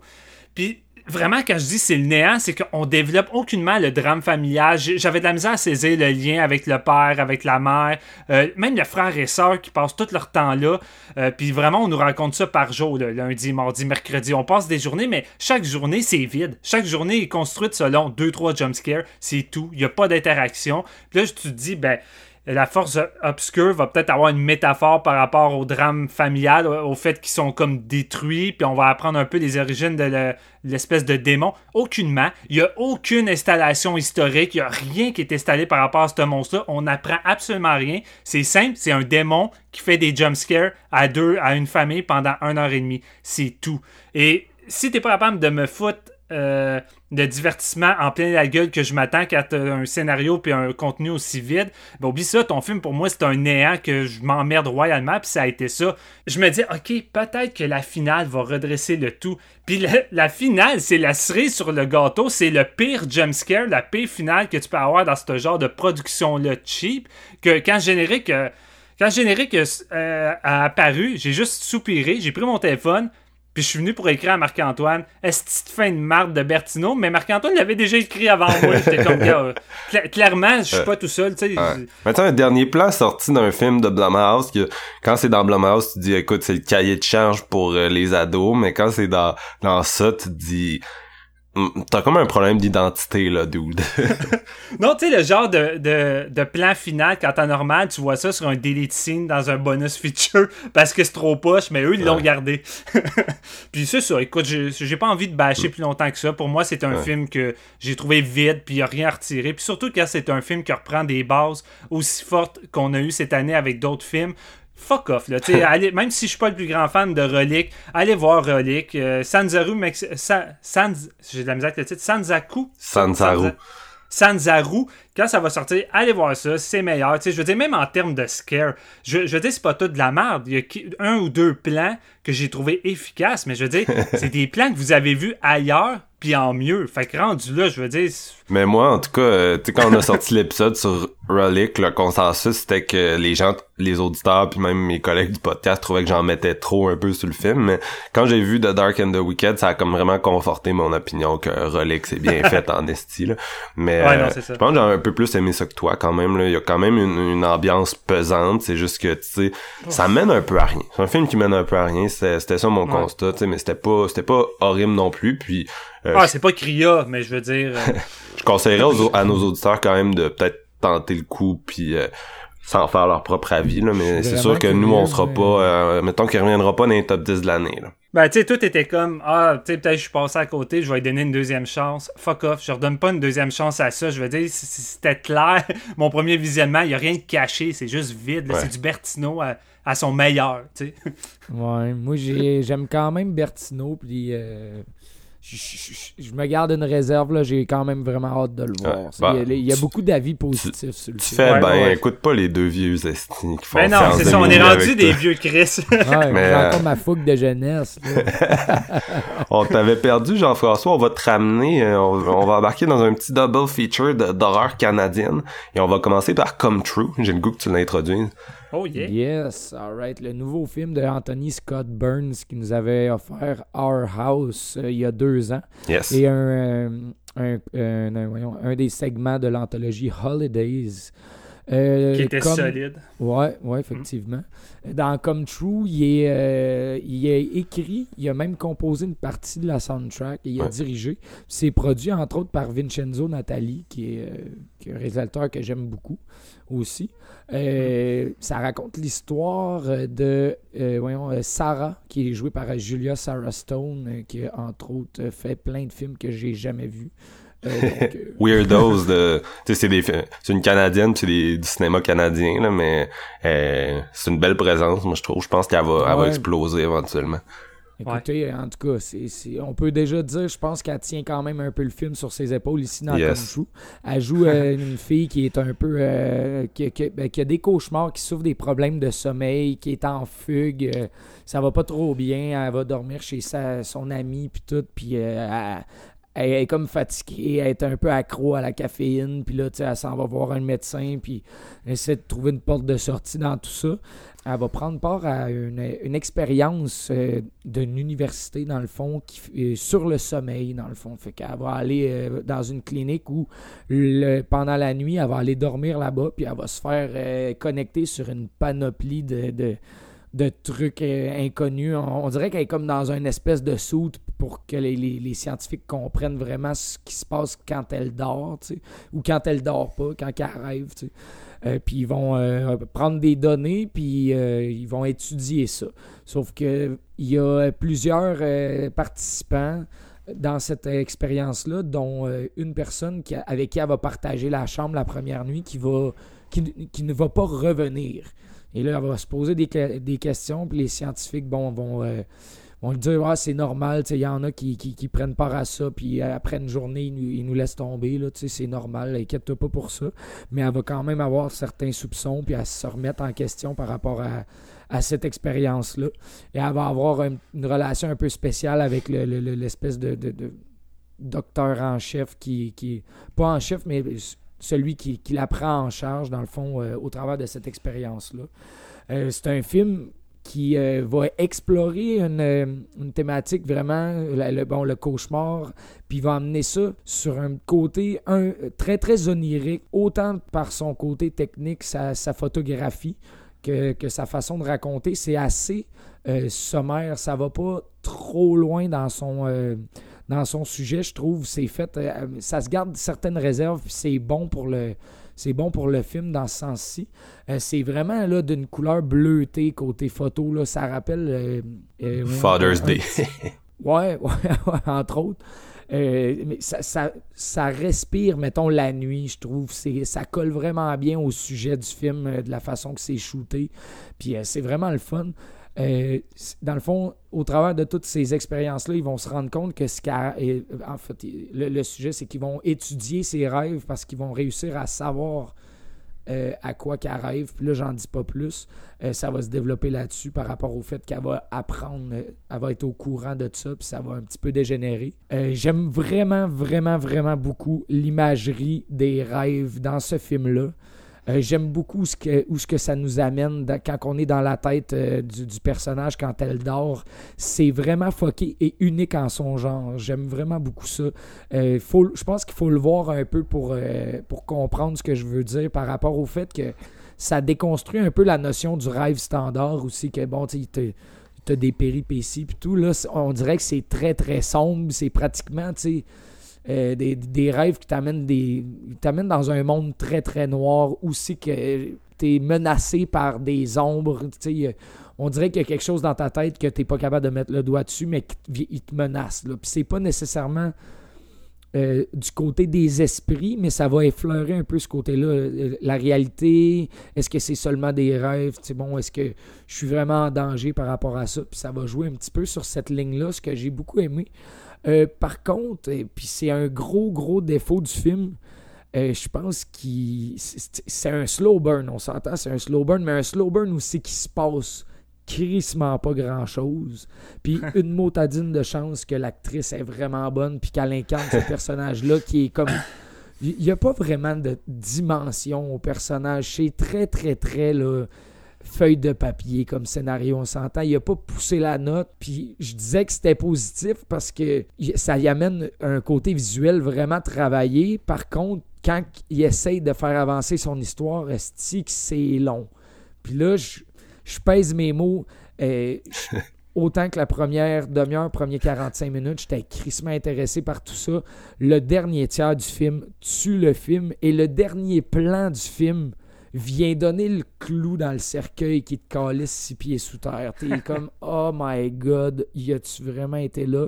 Oui, c'est ça l'affaire, c'est que j'aimais tellement ça, aller dans ses rêves, découvrir tout cet univers-là. Il a créé vraiment de quoi le fun, puis il l'utilise pas assez. Il l'utilise pas pour améliorer son métrage. Il va juste faire des, une interaction, créer une romance entre le docteur, puis essayer de, de, la sauver d'une façon qui utilise vraiment pas cette force-là de ce métrage-là. Puis c'est plate en esti aussi que ça s'amène. Je vous le dis, les 25 dernières minutes, t'es là, il a, a, manqué complètement euh, le, sujet de son film. Il était mieux de rester plus. Euh, pas de, changer d'environnement parce que ça va se promener un petit peu, mais je pense que ça gagnait à être une espèce de huis clos puis de, laisser les personnages se faire hanter par ces espèces de forces-là, si vous voulez. Je, me garde des réserves parce que c'est un réalisateur que j'avais aimé son premier Our House. Ça m'avait bien, euh, bien plu euh, il y a deux ans. Puis je trouvais que ça partait vraiment bien. Puis je trouve qu'il y a quand même une maîtrise, comme je le dis, vraiment de caméra, de plan. Il est, original dans sa façon de shooter, qu'est-ce qu'il veut, même si c'est très, très minimaliste. Euh, je trouve qu'il y a des bonnes idées. je trouve qu'il les amène bien. Il y a des bonnes idées aussi, comme je vous dis, l'espèce de mythologie du rêve aussi que ça allait. J'étais vraiment excité. Par contre, il va pas amener son idée à terme. C'est ça qui est triste. Puis après ça, ben, ce qui nous reste, c'est une soundtrack vraiment solide, entre autres avec des, euh, une tune d'Electric Youth qui est super bien mise en scène. Euh, puis ça rappelle un petit peu, mettons, les gloires de la soundtrack d'It Follows, un espèce de côté électronique euh, vraiment bien poussé. Par contre, tu peux pas puis vous, l'avez dit euh, dans un dernier épisode, mais on est rendu un peu à un point où la réalisation et la photo, ça peut pas tenir tant un film. Ça nous prend une substance derrière tout ça. Ça nous prend un scénario étoffé, de quoi de bien écrit pour avoir un purpose derrière tout ça, avoir euh, un payoff aussi, surtout dans ce type de film-là. Si tu as un slow burn qui est comme qui s'éclate visuellement mais qui se passe pas grand chose, Christique ta fin à exposer nous amener quelque chose au final pour nous avoir tenu en haleine tout ce temps-là. Comme True, c'est l'antithèse de tout ça. C'est ça, ça tombe à l'eau en esti. Fait que c'est un peu ça pour mon opinion. Là, je suis vraiment déçu parce que je l'attendais, vous le savez, comme True, c'était quand même un de mes petits hypes de, comme deuxième long métrage, surtout avec son short dans Holidays qui était très solide. J'avais beaucoup d'espoir en euh, Scott Burns par rapport à ça. Je trouve que là, c'est comme un coup d'épée dans l'eau. Steven, est-ce que tu es tombé à l'eau aussi? Euh, moi, je suis quand même un amateur de films qui traitent euh, du rêve, du monde des rêves. Euh, cette année, j'ai fait une solide découverte avec la nouvelle édition de Arrow de Dream Demon, un petit film britannique qui avait sombré dans l'oubli puis qui a réussi à être ressorti de sa tombe par Arrow avec un nouveau transfert. Vraiment une exploitation du rêve puis une atmosphère vraiment unique. Je vous le conseille, j'ai vraiment aimé ça. Puis j'étais intéressé de voir Anthony Scott Burns s'en aller dans ce genre-là parce que on avait vu, moi puis Marc-Antoine, son premier film, Horror House, à Fantasia. Puis c'est un film qui, somme toute, m'avait laissé quand même indifférent, mais qui avait ses qualités. Euh, je trouvais que c'était un film qui avait une prémisse de base bonne. Il y avait vraiment une bonne idée derrière tout ça. Il y avait un lead acteur que je trouvais bon, un bon personnage, euh, puis une certaine atmosphère quand même réussie. Là où je buguais, c'est que je trouvais que niveau horreur, ça me laissait... Euh, c'était flat. ça me laissait un peu indifférent, puis j'ai pas tant aimé aussi que ça s'en allait. Fait que j'ai pas trippé. Puis comme True, je trouve que c'est un peu euh, le Your House 2.0, dans le sens qu'il y a des qualités indéniables, puis je pense que je vais tout de suite les dire, c'est la, grande force du film, mais Anthony Scott Burns est vraiment solide pour construire une atmosphère prenante qui vient te chercher. Mhm. Ici, il essaye vraiment de créer une atmosphère du rêve qui est omniprésent pour que la réalité puis la confusion soient un peu là quand tu es dans le rêve et en dehors du rêve avec euh, Julia Sarastone. Puis ce qui vient amplifier tout ça avec le deuxième gros point fort de ce film-là, c'est l'actrice principale. L'actrice mhm. principale a tellement une beauté et un physique hors du commun. Tu sais, un genre de physique que tu as l'impression que tu vois juste euh, en rêve. Sa peau qui est tellement parfaite, ses yeux tellement. Elle a un physique de film là, avec des, Anya Taylor-Joy un peu. Là. Ah ouais, c'est ça. C'est un physique que tu vois pas vraiment ailleurs. Puis la façon que c'est mélangé, puis la façon que le réalisateur l'utilise avec son atmosphère, j'étais comme crissement solide. Le gars est vraiment bon pour construire ses ambiances dans ses films. C'est son deuxième, puis là-dessus, je trouvais que c'était encore plus maîtrisé que Yours. Là où que je bug, c'est que le film a quand même une bonne idée de prémisse. J'aime l'idée de euh, de l'université avec l'espèce de gadget, leur nouvelle invention qui permet de. Je sais pas si on le dit, on le dit pas. Je sais pas si c'est un spoiler rendu là, là mais qu'est-ce que t'en penses, Marc? Euh. Ouais, laisse ça en dehors. ok, on va laisser ça en dehors, en tout cas, mais c'est vraiment une idée de base. C'est une machine c'est une, une, machine avec une bonne idée comme l'était dans Yours. Non, vas-y, vas-y. J'en ai parlé dans ma critique sur Québec, Le gars, il est, comme... Ah, c'est pas compliqué. Elle va là, puis elle est payée à dormir, puis eux, qu'est-ce qu'ils font? C'est qu'ils pluguent toutes ces personnes-là qui ont de la misère à dormir sur une machine, puis la machine, c'est une machine avec un petit écran euh, vraiment que tu vois pas grand chose. Là. Puis ça m'a beaucoup rappelé en fait un épisode de Black Mirror qu'on avait fait avec une fille des assurances qui peut voir les images de la mémoire. Ben, c'est la même chose ici. Euh, ils peuvent voir les rêves en images. Évidemment, c'est saccadé, tu vois pas comme sur une télé HD. Euh, mais c'est une idée vraiment intéressante.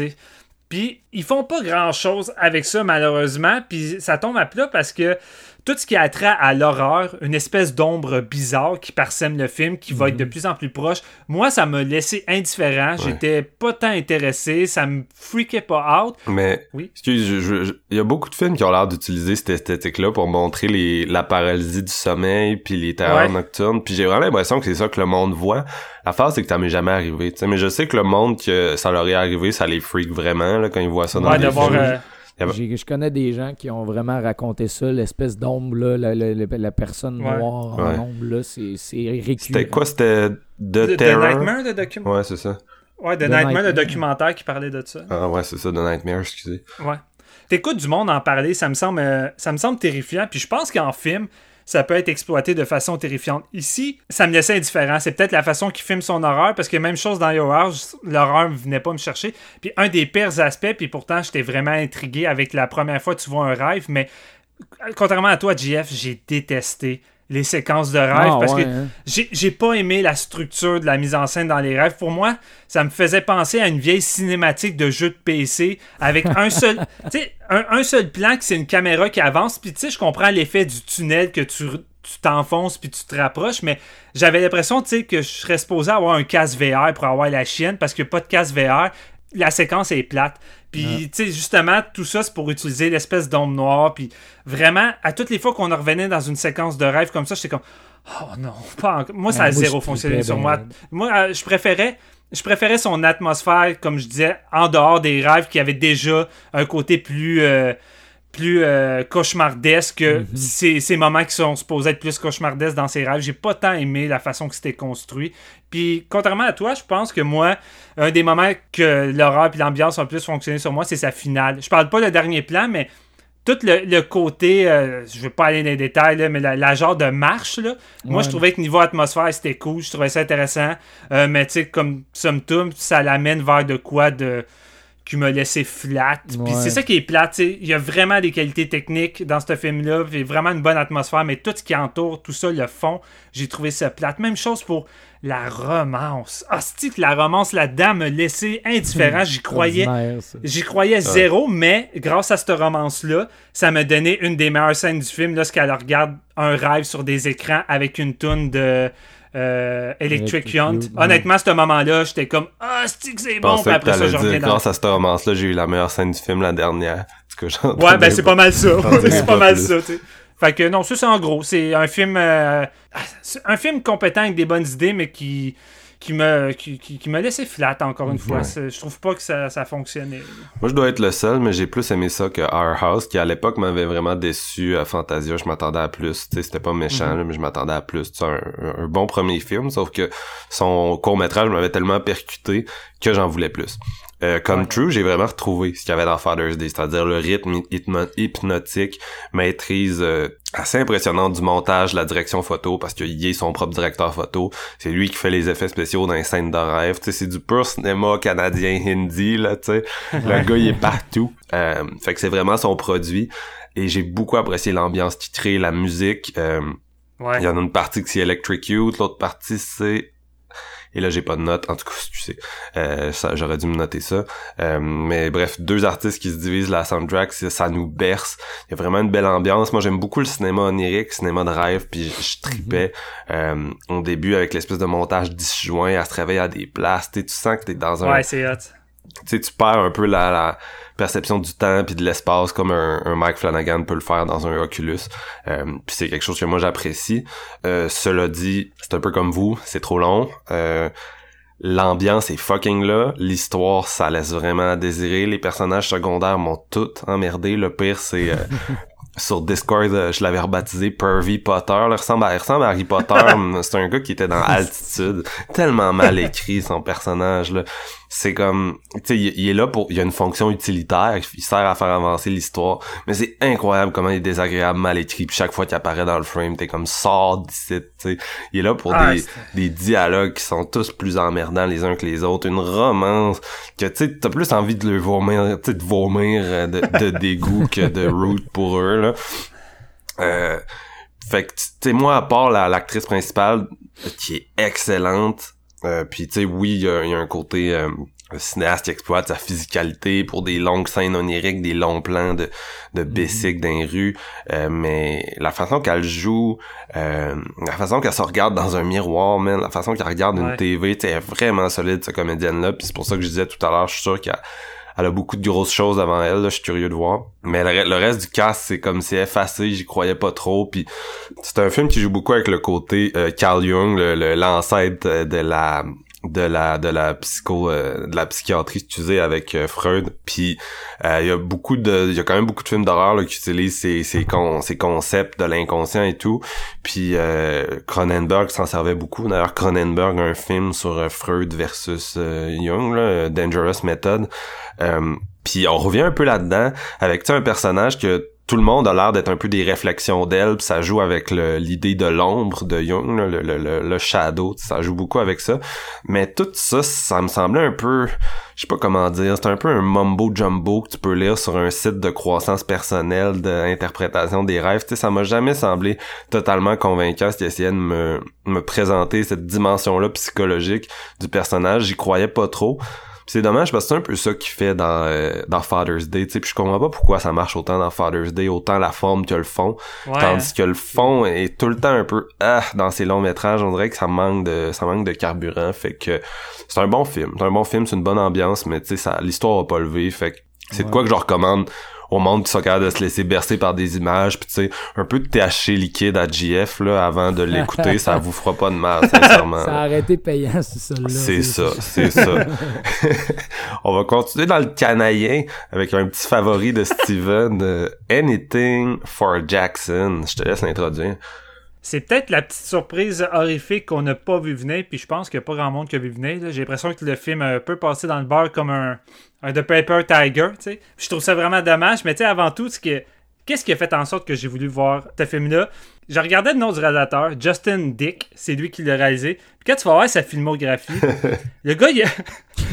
le, gars, il a fait zéro film d'horreur. Il a juste fait des comédies romantiques de Noël, de Noël surtout. qui Tu sais, c'est le genre de truc que t'écoutes à V à 1h de l'après-midi. Tu sais, le genre de petit film cheap de TV. Canadienne en plus. Tu sais, sur Netflix, ils ont au moins un peu de budget. Mais tu sais, les siennes, c'est genre film d'après-midi à V, comme tu dis. là. C'est ça. Puis, il a réalisé au-dessus de 25 films. Puis, c'est ah tous des trucs de même que t'as pas envie de voir. C'est de la torture, là. fait que là, je vois, je vois l'affiche puis le synopsis de celui-là. Puis, je suis comme, Chris, c'est du génie. C'est du génie de voir ça. Moi, je suis curieux de voir un gars qui a jamais bossé dans l'horreur. Qu'est-ce qu'il va faire avec ça? Surtout que son histoire est quand même intéressante parce que, euh, dans le fond, on va suivre un vieux couple du nom de Audrey et Henry Walsh. Euh, qui, au début, le film débute, là, puis les deux sont en train de déjeuner, discutent. Puis là, à un moment donné, ils sont un peu euh, en état de panique parce qu'il y a une fille qui arrive. Puis là, tu te dis, mais oh, qu'est-ce qui se passe? Puis là, ils sortent dehors. Puis là, tu te rends compte que finalement, ils sont pas chez eux. Ils sont, sur une fille du nom de Baker. Fait que dans le fond, ils sont chez elle, puis ils la kidnappent. Ils l'amènent euh, à leur demeure et ils vont l'attacher dans leur lit en haut, euh, au deuxième étage. Là, tu te demandes un peu qu'est-ce qui se passe. Puis là, tu vas apprendre que finalement, c'est parce que le vieux couple, Audrey et Henry, il y a pas longtemps, ont perdu euh, leur jeune, euh, leur jeune euh, garçon du nom de, Jackson, qui est décédé dans une mort quand même assez atroce. Et qu'est-ce qu'ils veulent faire? Ils veulent utiliser Baker, qui est enceinte, pour faire un rituel pour que l'esprit de Jackson aille dans le corps du bébé pour qu'elle accouche de Jackson pour retrouver leur enfant. Je trouvais que ça avait l'air d'une, d'une genre de remise au goût du jour du film de possession, d'incantation, de rituel.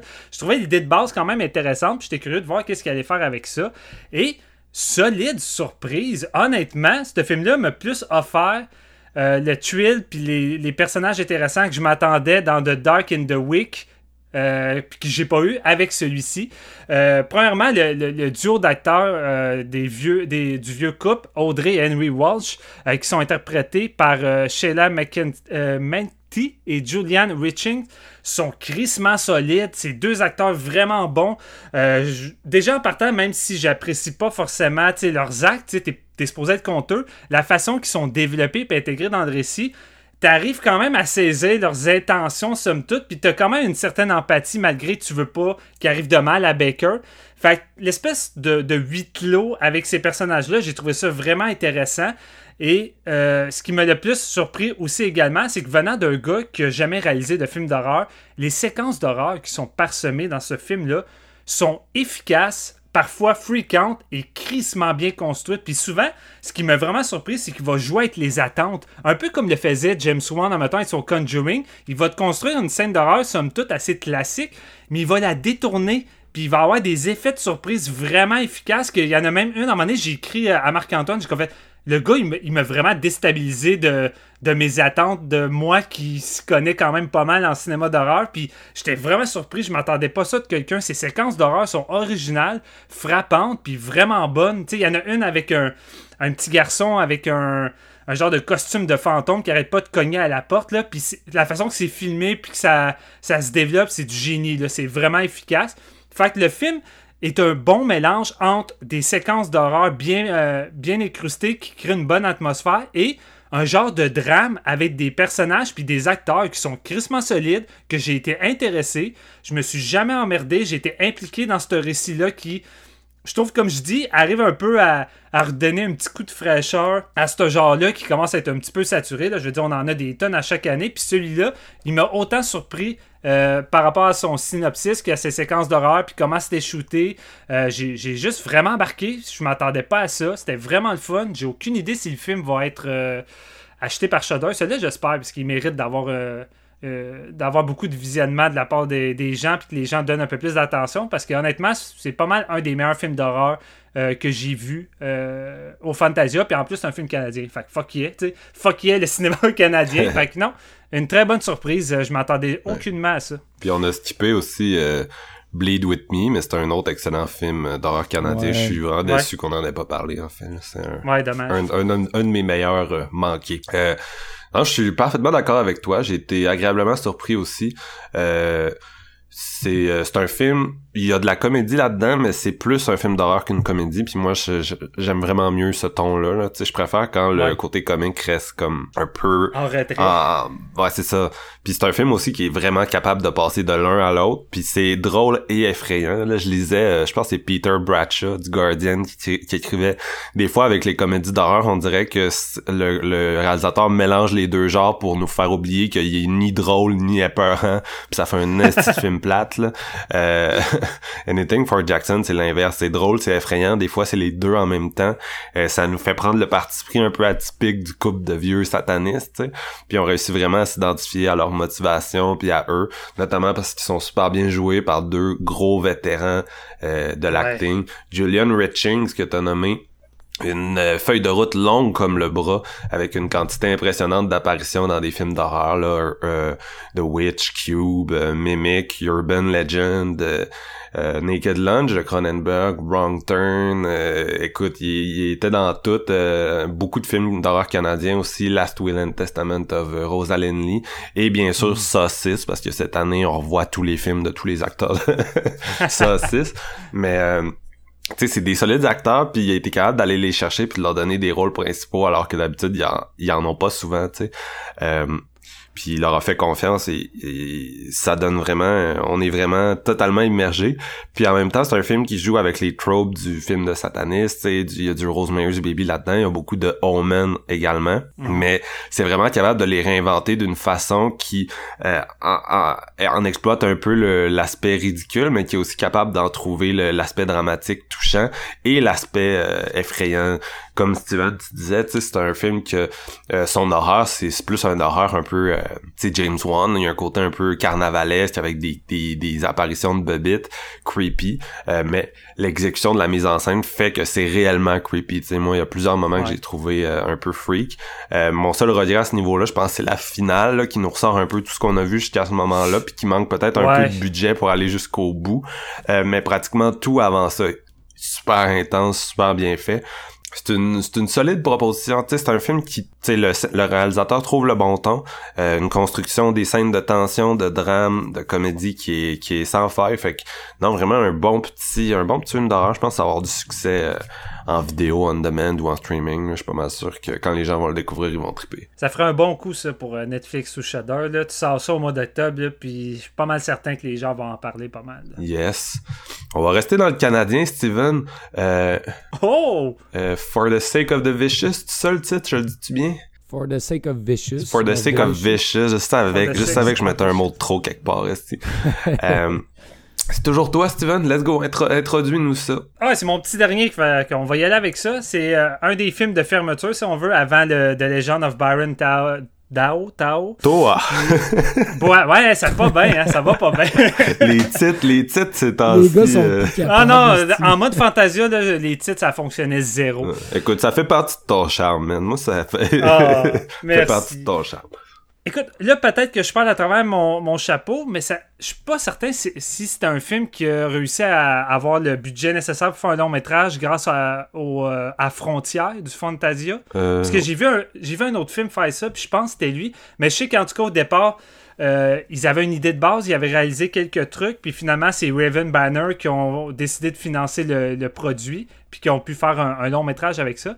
Puis c'est réalisé par Gabriel Carrer et Reese Evanishin. Gabriel Carrer est connu pour avoir fait The Demolisher. Je l'ai pas vu. Petit film Ouais. canadien qui avait passé à, à Fantasia, qui avait l'air. euh, ça me rappelait un peu de l'autre film de euh, Uwe Ball, là, le Rampage, là, le gars qui vire dans une espèce de, de rage de tuer tout le monde, de vigilante en sortant dans les rues. Il était aussi venu à Fantasia avec euh, If a Tree Falls, je pense que c'était en 2011, Ouais. de quoi de même. Puis euh, il a fait In the House of Flies, qui est un film de Black Fawn.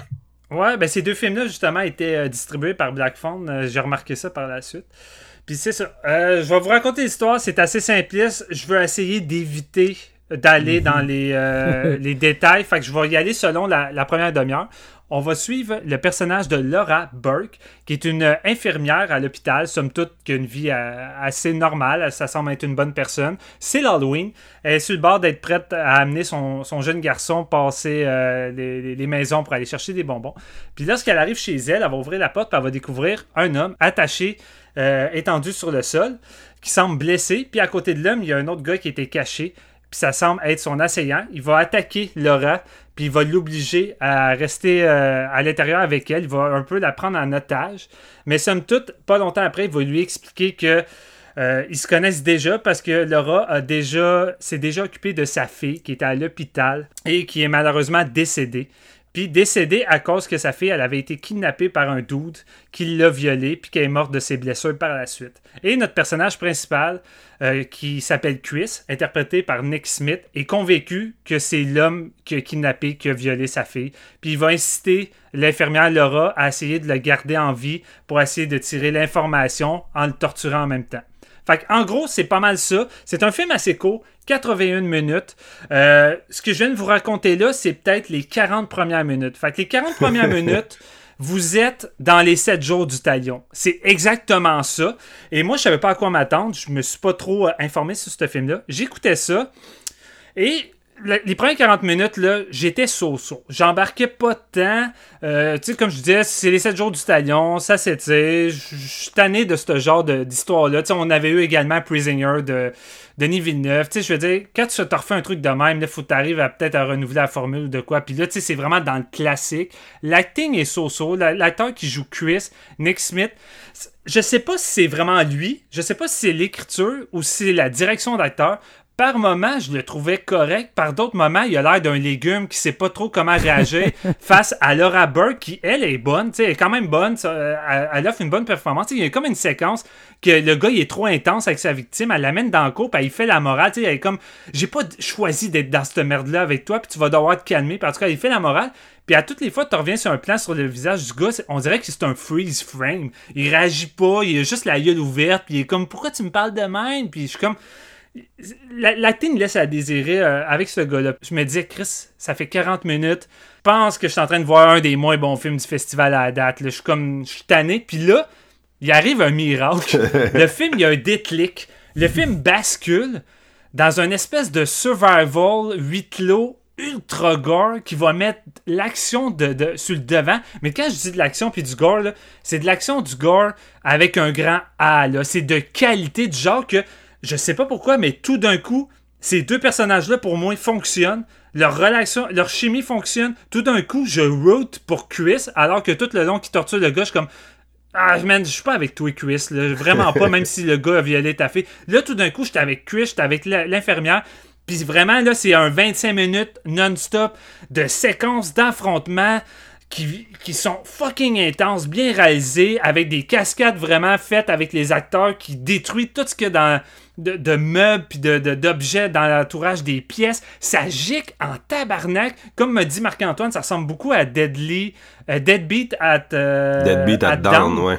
que j'ai découvert euh, par qui a été une de mes claques. Puis honnêtement, je retrouvais ce côté-là, tu sais, film très, très amateur, mais avec des compétences d'action, puis avec du gore qui tâche, puis vraiment, tu sais, les, acteurs se donnent à fond pour se faire mal, puis t'as l'impression qu'ils se font mal pour de vrai. Puis t'as des plans, comment c'est fait, il y, a un plan qui m'a marqué, c'est débile, là, mais t'as Chris qui descend en bas de l'escalier, puis c'est genre une espèce de plan faux plan séquence parce que ça dure peut-être 30 secondes, mais la caméra le suit de devant, puis il descend de l'escalier avec son marteau puis un couteau, puis la façon qu'il varge d'en face du gars, puis la façon qu'il poignarde en même temps en un plan, j'étais comme Asti c'est bon, c'est bien shooté, c'est énergique. J'étais comme, ce film-là, c'est en train de devenir une bombe, alors tes 40 premières minutes, j'étais là, c'est de l'esti de 7 jours du talion du pauvre. Puis là, le film arrive à la fin, ça se termine.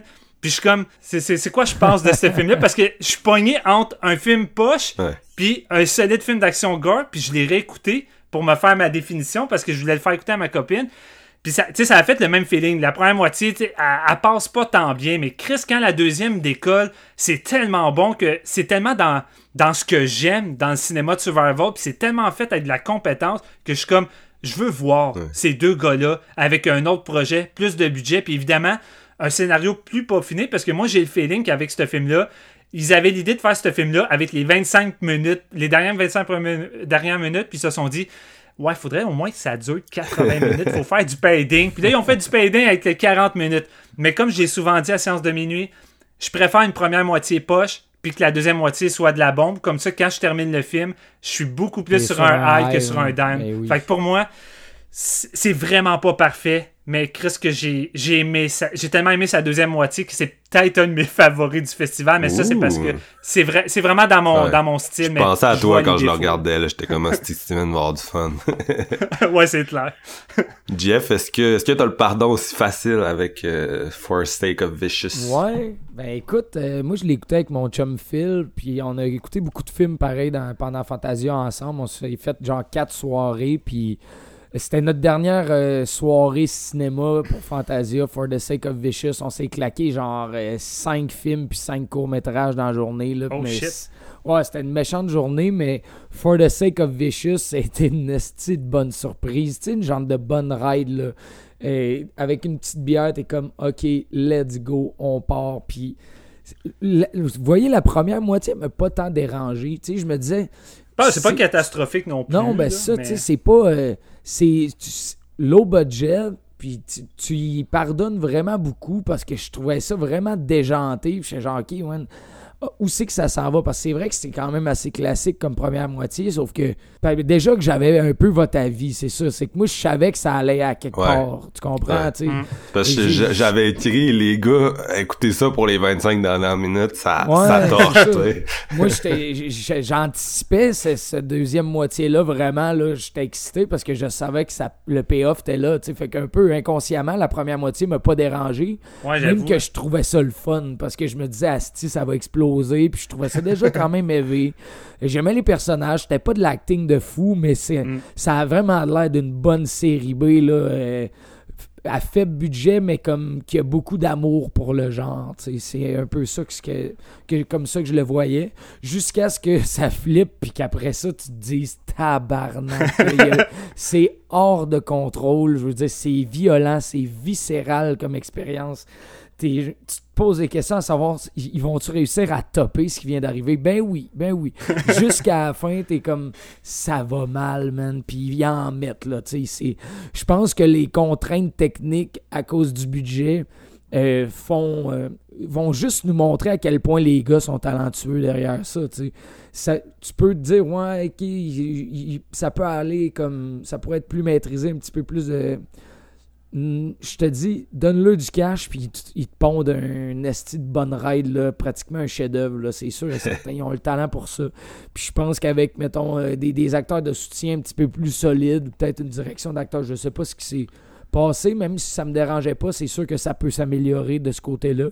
Mm. Par contre, euh, le, le, côté trash, le côté cru le, le, sang, tu le sais, ça fait mal. Tu regardes ça, puis t'es comme hostie qui sont sans pitié. C'est les Blood, je pense que c'est les Blood Brothers encore qui s'occupent des ben, effets spéciaux. les effets spéciaux. Je suis pas sûr, là, mais il me semble que j'ai vu ça, mais tu sais, les effets spéciaux sont sacoches. Ouais, c'est. Euh, je te dis, ça sortit un pas sur l'hémoglobine, puis sur euh, les, les plans comme choc, si on veut. Là, ça reprend vraiment. Euh, c'est comme si t'avais genre un Friday the 13 pas censuré. ouais, c'est ça. C'est tout ce que tu voulais voir dans le chapitre 7 qui a été charcuté au montage, mais tu l'as dans For the Sake of Vicious en 20 minutes. Ah, c'est solide. C'est tristement moins euh, maîtrisé d'un point de vue cinéma, mettons, tu euh, raconter son récit qu'un The Oak Room, mais j'ai eu plus de fun, t'sais. Puis, euh, tu sais, j'étais un peu pareil que vous, là. C'est-à-dire, c'est un film qui est hyper agressif, qui va dans le trash. C'est un film de festival, tu sais, qui fonctionne pas tout le temps, mais que si on l'avait vu avec une foule, tu sais, le monde aurait pardonné ah, parce que c'est tellement généreux. ça aurait euh, été déjanté. C'est ça. T'oublies, t'oublies les problèmes. Euh, puis moi, c'est, ça a été un peu le, même. Tu sais, je l'écoutais à minuit. Je trouvais que c'était une séance de minuit parfaite. Euh, puis j'ai, au début, j'étais un peu comme Steven. C'est-à-dire que c'est un film que euh, y a, on, ça repose sur une confrontation entre le trio d'acteurs. Qu'est-ce qui se passe Sur papier, c'est bon. Euh, premier problème, le, le, je vous dirais ce qui se passe, mettons, dans le premier 40 minutes, 40-45 minutes, devrait en durer 25. Dans un film qui a, du, qui a le budget, tu sais, de raconter une histoire comme ça il tente, ça durerait 25 minutes, cette mise en place-là. Là, ils l'ont attiré à 40-45 parce que c'est ça qu'il y avait pour leur petit long métrage, tu sais. Puis... Euh, ça, je trouve que ça blesse un peu parce qu'à un moment donné où t'atteins le point où tu te dis, man, ça va-tu décoller, tu sais? Puis quand t'atteins ce point-là en regardant quelque chose, c'est pas nécessairement euh, positif. Euh, moi, j'aime bien le, sur papier l'espèce de, de c'est ça, l'espèce de triangle avec euh, un gars, il l'a-tu fait, il l'a-tu pas fait, l'autre en mode en mode Claude Legault dans les 7 jours du talion, comme tu disais, puis Laura Burke qui agit en médiatrice. Puis une des raisons pour lesquelles je continuais de regarder le film, c'est le Laura Burke qui est excellente dans le elle est vraiment bonne, là. Mm-hmm. quand je joue euh, c'est une actrice qui est apparue dans euh, d'autres films de Fantasia entre autres Life Changer puis euh, Poor Agnes qui sont des films canadiens également puis euh, non, c'est ça, tu sais, quand il faut qu'elle deal avec les deux gars, euh, tu sais, elle, est vraiment elle, no bullshit, puis tu y crois là à ce personnage-là, la façon qu'elle deal avec ça, tu sais, puis elle a vraiment des bons skills de, de, de médiation pour euh, gérer ces têtes folles-là. Puis elle me gardait dans le film, parce que les deux autres, j'y croyais pas tant, tu sais, c'est c'est Colin Paradine en tout cas c'est un gars qui a pas mal juste fait des films de Black Phone tu sais lui c'est un peu moins pire parce qu'il est en retrait c'est le gars attaché à la chaise tu sais il est pas il est pas super bon mais c'est moins grave mais Nick Smith là-dedans tu sais Nick Smith c'est c'est censé être le, le tu sais, il y a un plus gros rôle que Laura Burke à la limite là. C'est censé être lui qui ancre le truc. Tu sais, c'est lui qui a comme toutes les grosses scènes euh, où il pète sa coche, puis il y a des espèces d'accès de folie, puis il interroge le gars, puis il sort dehors, puis il tempête, puis il revient, puis ah, tu sais, tu y crois pas tout le temps, là. C'est assez, maintenant que c'est assez approximatif comme, comme jeu, là.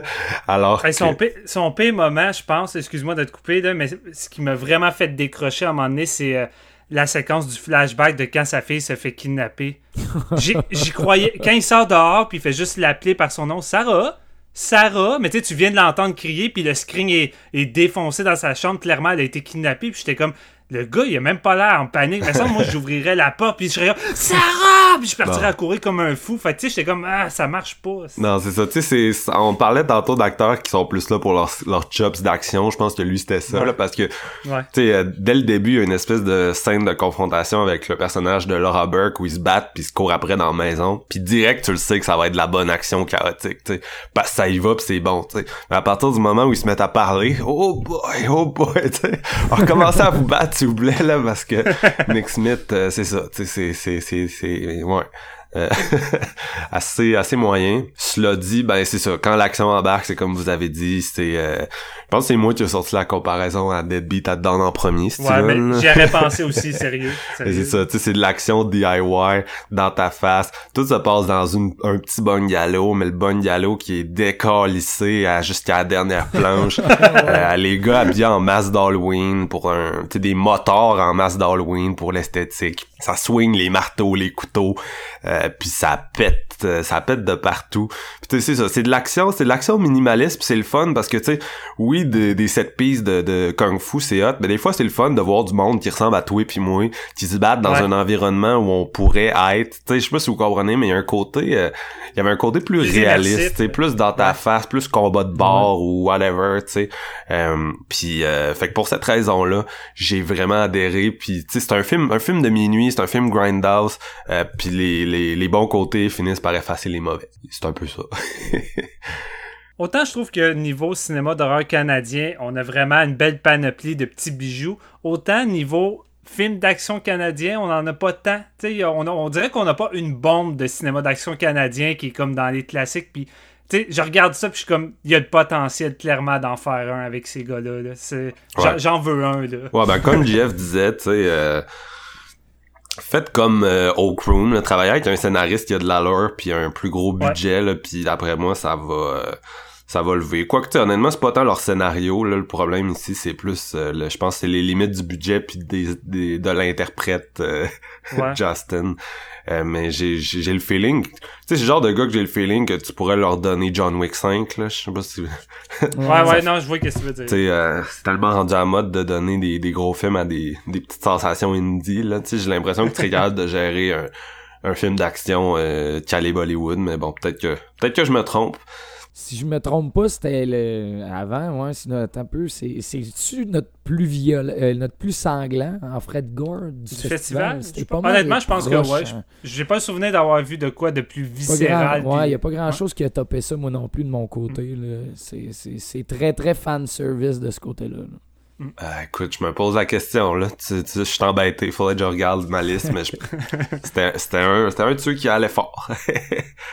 Ben on va on va finir avec un autre qui va fort en fait.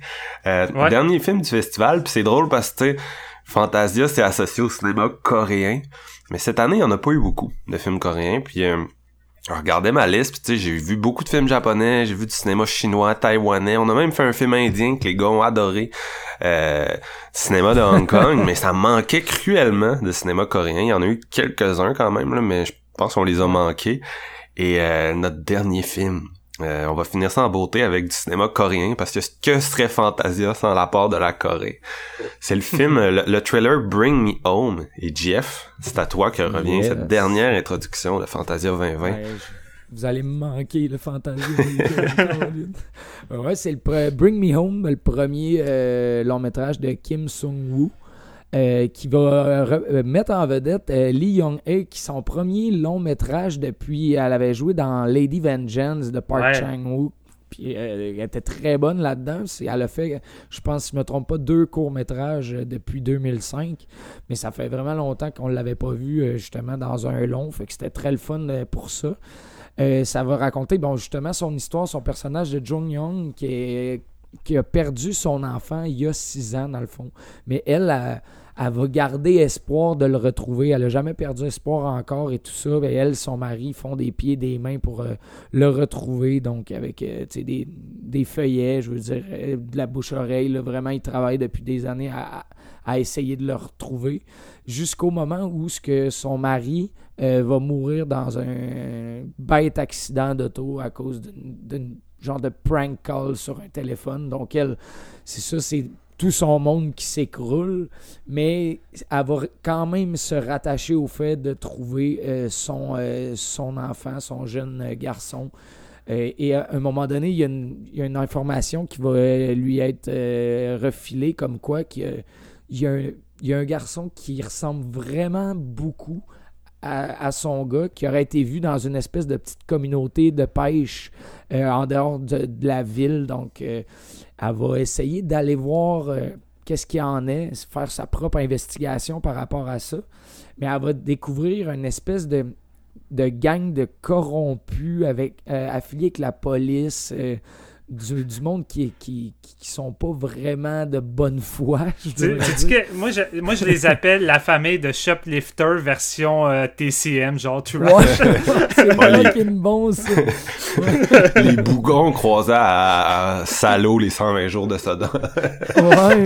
Des Christy de cabochons manipulateurs, dans le fond, qui veulent justement se cacher, qui, qui, qui maltraitent des enfants et tout, qui ont, euh, qui ont deux enfants, mais qu'on sait pas trop d'où ce qu'ils viennent, puis ils les utilisent pour, euh, pour les faire travailler, dans le fond. C'est vraiment genre une gang de BS malpropres. Ils se tiennent tous dans leur espèce de mensonge, puis leur connerie, si on veut, puis elle, elle va, elle va essayer d'élucider tout ce mystère-là, elle va tenir son bout à vouloir rester, parce qu'elle soupçonne des trucs, elle trouve ça un petit peu... Euh, ça tourne pas rond, c'est louche, dans le fond, tu sais. Là, c'est. C'est un, un, thriller qui va vraiment euh, être nu sur les épaules de cette actrice-là, encore une fois. Je veux dire, euh, Lee Young-hae, qui est vraiment très bonne là-dedans. Euh, qui est très bonne avec ce qu'on lui donne parce que je trouve qu'il manque un peu de profondeur dans son personnage pour l'envergure dramatique que le récit essaye d'amener parce que c'est quand même euh, c'est quand même lourd, tu sais, je veux dire, euh, bon, ça, parle de, d'enfants enlevés, puis tout ça, de la disparition, du deuil. Je veux dire, il y a vraiment euh, beaucoup, beaucoup de... Ben, en fait, le drame est très lourd dans ce film-là, c'est ça que j'essaie de dire. Ouais. ah, c'est à, la coréenne, hein? on, sort du mélodrame, puis on aussi on ah, encore un anglicisme on, we don't pull our punches on retient on retient pas nos coups non exactement c'est ça. c'est vraiment de suivre un peu le, le, développement de, son enquête à elle par rapport à son fils, parce qu'à un moment donné, elle va commencer à avoir des doutes, puis à poser des questions, puis les réactions de ces gens-là vont amener à des soupçons et tout ça, tu sais. Euh, je ne vais pas aller trop loin non plus euh, par rapport à, l'intrigue. Je veux dire, la dernière demi-heure est quand même assez euh, gorgée puis assez rythmée. Là où le, métrage me un petit peu. c'est long avant que ça commence. Je pense qu'il y a du bon développement, puis c'est correct d'en avoir, mais là où que ça prend 45-50 minutes, il y a peut-être un petit peu trop long, ça, ça, ça se laisse languir par rapport à une espèce de, de, petit revirement, un punch pour nous accrocher. Je pense que la première euh, moitié du film est quand même assez lente, puis ça, va, ça pourrait rebuter certaines personnes, malgré que c'est quand même une caractéristique du cinéma coréen de prendre son temps, puis de développer tout ça, puis de, des films de justement 2 heures, 2 heures et demie là, sans retenue. Ici, on est quand même à 1h48, fait que c'est pas si pire que ça. Je veux dire, je mets l'emphase là-dessus pour commencer, parce que je pense que sa deuxième moitié est vraiment solide et vraiment maîtrisée. Je pense que les, sont le fun à haïr, ces cabochons euh, dans, dans l'espèce de truc de pêcheur. Là. Tu comprends vraiment qu'ils sont coupables, puis tu le sais, puis je veux dire, ils ont de quoi se reprocher, puis c'est comme genre de la un peu des mythomanes où ce qu'ils vont se croire dans le mensonge puis ils vont essayer de se tenir tout ensemble. elle, la, femme, je veux dire, le personnage de, de Jong Young est vraiment seule à elle-même dans tout ça. C'est vraiment l'espèce de, de, personnage de la femme forte qui veut garder un pied sa réalité puis pas te laisser, de se laisser sombrer parce qu'elle n'a plus aucune raison de vivre. De, si jamais elle retrouve pas son fils parce qu'elle n'a pas de preuve qu'il est, qui est, mort hein, à ce moment-là.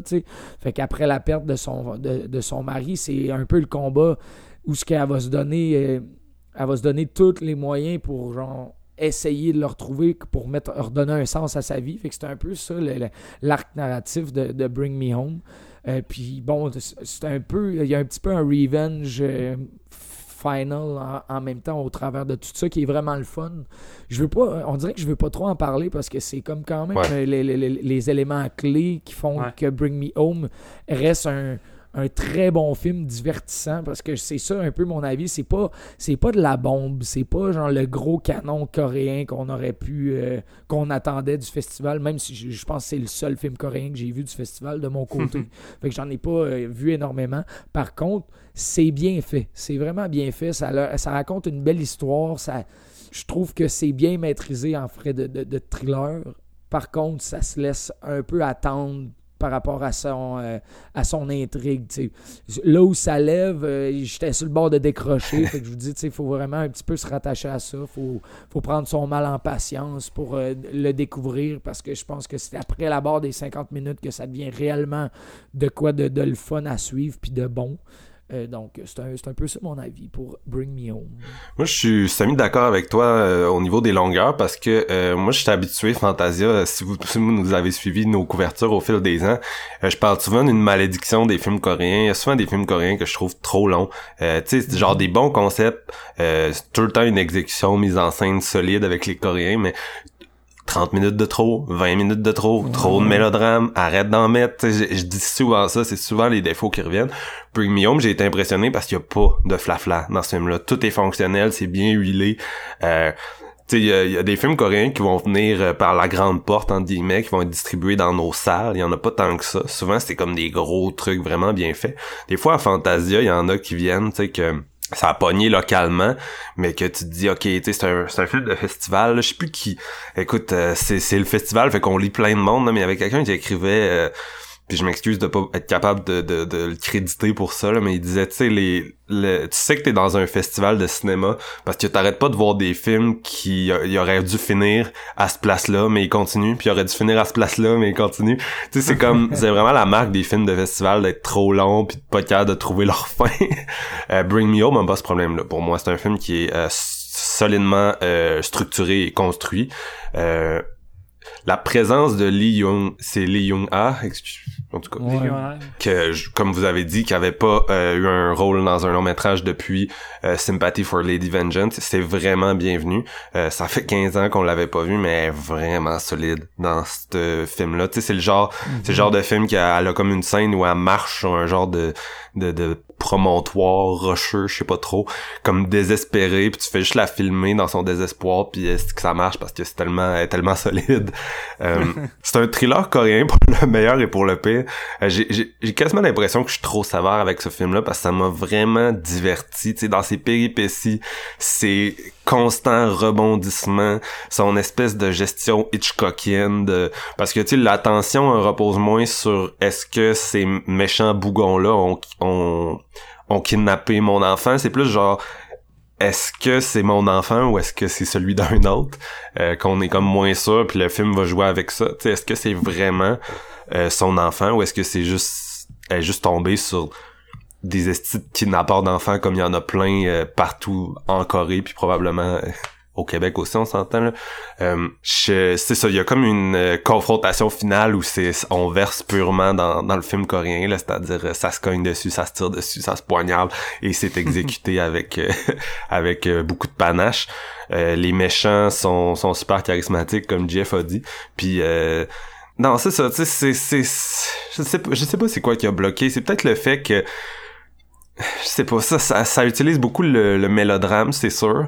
En même temps, il y a beaucoup beaucoup de coïncidences puis un peu de fil blanc euh, qui m'a comme moins convaincu en même temps je trouve que la finale elle rachète en partie ça parce qu'il y a une finale qui joue un peu sur qui amène un gros élément d'ambiguïté en fait à ce qu'on a vu puis qui rend ça euh, qui rend ça riche puis euh, je trouvais ça intéressant d'avoir un film qui ça ressemble quand même à du cinéma d'exploitation mais super bien exécuté puis avec une performance euh, qui serait quasiment oscarisable.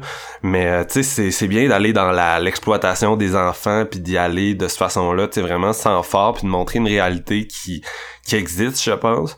Mais en même temps c'est du cinéma coréen fait que ça reste tout le temps hyper ludique même quand ça nous montre les pires atrocités de de, de, de l'humanité là. C'est ça les coréens sont comme pas capables de pas être divertissant, sauf quand ils font des films trop longs. Fait que c'est un, c'est un bon trailer, là, c'est sûr, comme Jeff disait, hein, c'est difficile d'aller dans, les spécificités de l'intrigue. C'est noir, là. C'est noir, tu sais, ça voit un... À part le personnage principal puis les enfants, tout le monde est un peu un trou de cul puis tout le monde est, est self-serving puis ça a cette vision-là un peu nihiliste euh, des gens puis des choses. C'est peut-être ça aussi qui qui que t'as l'impression que c'est un peu trop appuyé dans ce film-là, mais en même temps, tu sais qu'il y a une part de ça qui est vrai, fait que je sais pas. Je sais pas je suis où par rapport à Bring Me Home, mais je sais que c'est un bon film. Je sais que, que les fans de thriller coréen devraient lui donner euh, sa chance. Toi, Steven, t'en es où avec ça? Peut-être que mes attentes étaient trop hautes. Je pense que c'est pas très c'est pas très bon pour le film. je pense que je l'ai mis trop sur un piédestal parce que Bring Me Home, c'est un peu l'équivalent du petit trailer sans prétention qu'on aurait juste dans 2-3 cinémas. Mais c'est juste que en Corée, même leur plus petit trailer qu'on verrait juste dans quelques cinémas est du calibre de leur grosse production, dans le sens que Chris, c'est genre première réalisation du gars, puis c'est filmé de main de maître, photographie, mhm. rien à redire, performance solide. Fait que tu sais, même, même des petits trailers sans prétention, si tu tu te retrouves avec de quoi qui est comme de haut calibre d'un point de vue technique, puis écoute, c'est le, le cinéma coréen je m'attendais à ce que ce soit plus en profondeur que ce que ça m'a offert parce que je veux dire, Jeff a raconté l'histoire puis c'est rien de vraiment plus. C'est un petit trailer puis c'est vraiment tu fais juste suivre le désespoir d'une mère qui tente de retrouver son fils. Elle va aller dans cette espèce d'endroit-là avec ces espèces de losers-là puis elle va essayer de récupérer cet enfant-là ou de le trouver. Puis c'est tout. Puis c'est pas tant un film qui. Il y a pas tant de profondeur ou de gros messages ou de gros développement en dehors de ça. Puis je suis pas tant habitué à ça. D'habitude, le cinéma coréen est est, loin de m'offrir des films qui vaillent plus sur une prémisse simpliste pour t'offrir un bon trailer bien ficelé. Je suis habitué à ce qu'il y ait plus. Puis celui-là, malgré qu'il y a quand même des aspects intéressants, je pense, entre autres, euh, il y a une espèce d'ambiguïté, puis une espèce de, de désir de, de, de discuter de l'abandon des enfants, tu sais. Euh, puis il y a une espèce d'ambiguïté qui règne au sein de cette mère-là, à savoir, tu sais, est-ce que son fils s'est réellement fait kidnapper ou elle l'a abandonné? Il y avait vraiment une genre de profondeur par rapport à ça que j'ai trouvé intéressant, mais qui est pas tant abordé ou plus exploité. Puis c'est ça le problème, cette, intrigue-là, puis ce film-là. Je trouve qu'il y a une couple d'affaires qui sont pas tant développées. Tu sais, t'as comme un policier qui est pas corrompu, puis t'as l'autre policier qui est corrompu, puis c'est le policier pas corrompu qui va réussir à donner une piste à ce moment-là pour savoir où est-ce que son enfant serait. Puis je m'attendais à ce qu'il y ait une plus grande place dans le film. Puis à un moment donné, le personnage fait juste disparaître. Alors qu'il semblait avoir une importance dans le récit. Puis j'étais comme. Ah, ok, c'est ben, bizarre. Il y a une couple de trucs de même. Je trouvais que ça. En même temps, il justifie un peu sa disparition avec une scène. Oh, oui, non, c'est sûr. Mais je sais pas, je m'attendais à, un petit peu plus. Puis c'est un peu ça le film. À toutes les fois, je m'attends un petit peu plus. Ça, ça m'offre, ça m'offre qu'est-ce que je m'attendais, mais... je m'attendais aussi à plus en même temps. Le propos du film, je pense, ça reste les enfants oubliés. Là, c'est bien, c'est bien euh, résumé par une citation que je vais pas mettre en contexte, là, mais vers la fin du film où un des personnages dit, tu sais, il y a des milliers de personnes qui passent ici chaque jour puis qui s'en crissent, il y a juste toi qui care, là, mais tu sais, c'est un peu ça le, propos du film au complet, C'est genre tout le monde s'en crisse de ce monde-là, là, à part la personne qui a un intérêt euh, personnel, tu sais, ça me touche comme toi, dans le sens que j'ai trouvé ça bon. C'est juste que je m'attendais peut-être à trouver ça wow ou je sais pas, puis j'ai juste trouvé ça bon, mais c'est du bon trailer. L'actrice principale est vraiment bonne. J'ai aimé, comme Jeff, détester l'espèce de de famille de bullshit qu'on dirait que à un moment donné je suis comme ils sont pas en train de mentir ils ont l'air d'y croire à leur fucking bullshit là tu sais clairement il y a, pas l'air d'avoir du mensonge ils sont juste comme ils ont l'air déconnectés un peu dans leur routine de marque d'exploiter des enfants. Ouais, la madame, là, est comme vraiment. Ouais. elle est vraiment bonne, puis tu sais, elle est vraiment déconnectée. Ouais, non, c'est ça. Puis j'ai. Son, son, drame, je pense, c'est un peu comme toi, Marc. Je trouvais que par moment, il essayait peut-être d'en mettre euh, un peu trop. Puis je, pense que c'est ça le bobo. Je pense que c'est ça qui a fait en sorte que j'ai pas été dévasté émotionnellement. Parce que Chris, c'est le genre de film qu'en temps normal, il se termine, puis j'aurais l'estomac à l'envers. Mais on mhm. dirait que le fait que je rentre directement dans un film où que ça fait déjà six ans que l'enfant a disparu, que j'ai pas vraiment eu le temps de voir un peu la relation, toutes ces choses-là, on dirait que j'ai eu de la misère à m'incruster émotionnellement, même si je trouvais l'actrice bonne, même si les moments dramatiques avec elle sont bons, on dirait que j'étais pas ah. aussi impliqué. On dirait qu'il manque un petit quelque chose dans le développement. Je suis pas d'accord, man, tu sais, puis je, sais que c'est pas tant un épisode à débat, là, surtout qu'il est long, non, non, je sais. Moi, j'ai trouvé que le, réalisateur était vraiment bon pour introduire l'enfant par l'absence. Il y a une coupe de scènes où on, le, voit plastré sur une vitre de char, on sait qu'il est avec eux à un moment donné. Il rencontre un enfant qui a genre l'âge de leur enfant, puis il en parle comme s'il était là, puis qu'il était encore en vie, puis tu sais, c'est hyper malaisant, puis ça montre bien la place qu'il y a encore dans leur quotidien, mais je trouvais que leur enfant, il s'était vraiment incarné, même dans l'absence, à cause de la façon que c'était écrit, puis du jeu des parents. Hey, je pense que j'ai plus aimé ce film-là que je pensais. mais tu sais, la première moitié, j'ai eu de la misère euh, avec ça, mais tu sais, la deuxième, je trouve que ça fonctionne mieux après ça, d'un point de vue dramatique, puis je sais pas comment ils font les Coréens, là, mais le traitement des enfants dans leurs films, là, je sais pas comment ils tournent les scènes, je sais pas comment c'est fait les conditions, mais tu sais, j'avais vu Silence, qui était un des films les plus difficiles d'un point de vue maltraitance d'enfants, puis il y a des séquences que j'étais comme comment ils ont pu tourner ça, c'est impossible. Puis tu sais, souvent tu dis OK, c'est du des scènes tournées à part, mais tu sais, je voyais des c'était des scènes tournées avec des plans larges où tout le monde est dans la même pièce, puis l'enfant est dans le même plan, puis j'étais comme ça n'a aucun bon sens. Puis tu sais, c'est moins épais évidemment dans Bug Million, mais il y a une séquence qui m'a écrit vraiment mal à l'aise, mais genre, il y a un des doutes qui est un peu. Euh, qui a pas toute sa tête, puis qui est vraiment violent euh, physiquement avec l'enfant. Puis il y a une shot qui va lui donner un esti coup de pied dans le dos pour que le jeune décrisse dans l'eau, mais mm. le coup de pied, là, il est intense, là, puis le jeune, il vraiment il revole dans l'eau violemment puis j'étais comme mal à l'aise j'étais comme aïe je sais pas jusqu'à quel point que tu sais c'est c'est tourné réalistiquement avec le jeune qui se laisse frapper un coup là, mais en tout cas les coréens sont forts pour euh, pour montrer les enfants avec de la maltraitance, contrairement au, cinéma américain. C'est assez débile. Il y a une scène où il tue une biche, puis sincèrement, j'étais comme... On dirait une vraie. S'ils l'ont pas tué pour vrai, tu sais, je comprends pas. Je suis pas mal sûr qu'ils en ont tué une pour vrai. Je veux pas faire paniquer le monde, mais, je suis pas mal sûr qu'ils en ont tué une pour vrai, là, puis qu'ils l'ont filmé agonisé, là, parce que je comprends pas comment un effet spécial peut avoir ce niveau de réalisme-là. Ben, c'est ça. sais si c'est pas un effet spécial, c'est vraiment un effet de montage de, tu on essaie de jouer avec la, une vraie biche, mais tu sais, qu'on l'a pas tué pour de vrais chapeaux parce que c'est débile. L'effet est parfait. On dirait réellement qu'ils ont, l'animal. J'étais sur le cul. Mais c'est ça. Je vais pas m'éterniser. C'est un, un, bon trailer qui me qui m'a pas forcément marqué, puis j'ai pas temps de reproche à faire. C'est juste, euh, faut le prendre pour qu'est-ce que c'est. Ça a une trame narrative euh, assez, euh, assez simple. On va du point A au point B, ça livre la marchandise, l'actrice est bonne, c'est bien filmé, puis j'ai passé un bon moment. Ben, je pense qu'on s'est quand même éternisé un peu, les gars. On a fait tout un épisode. on, va finir ça. Euh, premièrement, j'ai le goût de vous demander, est-ce qu'il y a un film qu'en ce moment vous regrettez d'avoir manqué? Est-ce qu'il y a quelque chose que vous êtes comme, OK, ça c'est à haut de ma, ma watchlist euh, maintenant que j'ai entendu le monde en parler à Fantasia, mais j'ai pas eu la chance de le voir? Moi, j'en ai deux. Euh, je regrette amèrement d'avoir manqué Mary Go Round, qui a gagné le cheval, le cheval noir. Très solide. Qui, est, qui, est, apparemment très solide. puis tu sais, j'ai regardé j'ai regardé la présentation de Mitch Davis avec les, les jurys, puis quand ils montraient des, des scènes de ce film-là, j'étais comme Hey, l'épée, pourquoi t'as pas regardé ça? en tout cas, ça avait l'air vraiment solide. Et l'autre que j'avais j'aurais vraiment voulu voir, c'est le film vietnamien Rome, qui, quand je voyais les images, j'étais comme Chris, on dirait genre du, du Danny Boyle euh, Slumdog millionnaire dans le style de mise en scène, puis ça avait l'air solide, puis j'étais comme Ah merde, j'ai passé à côté.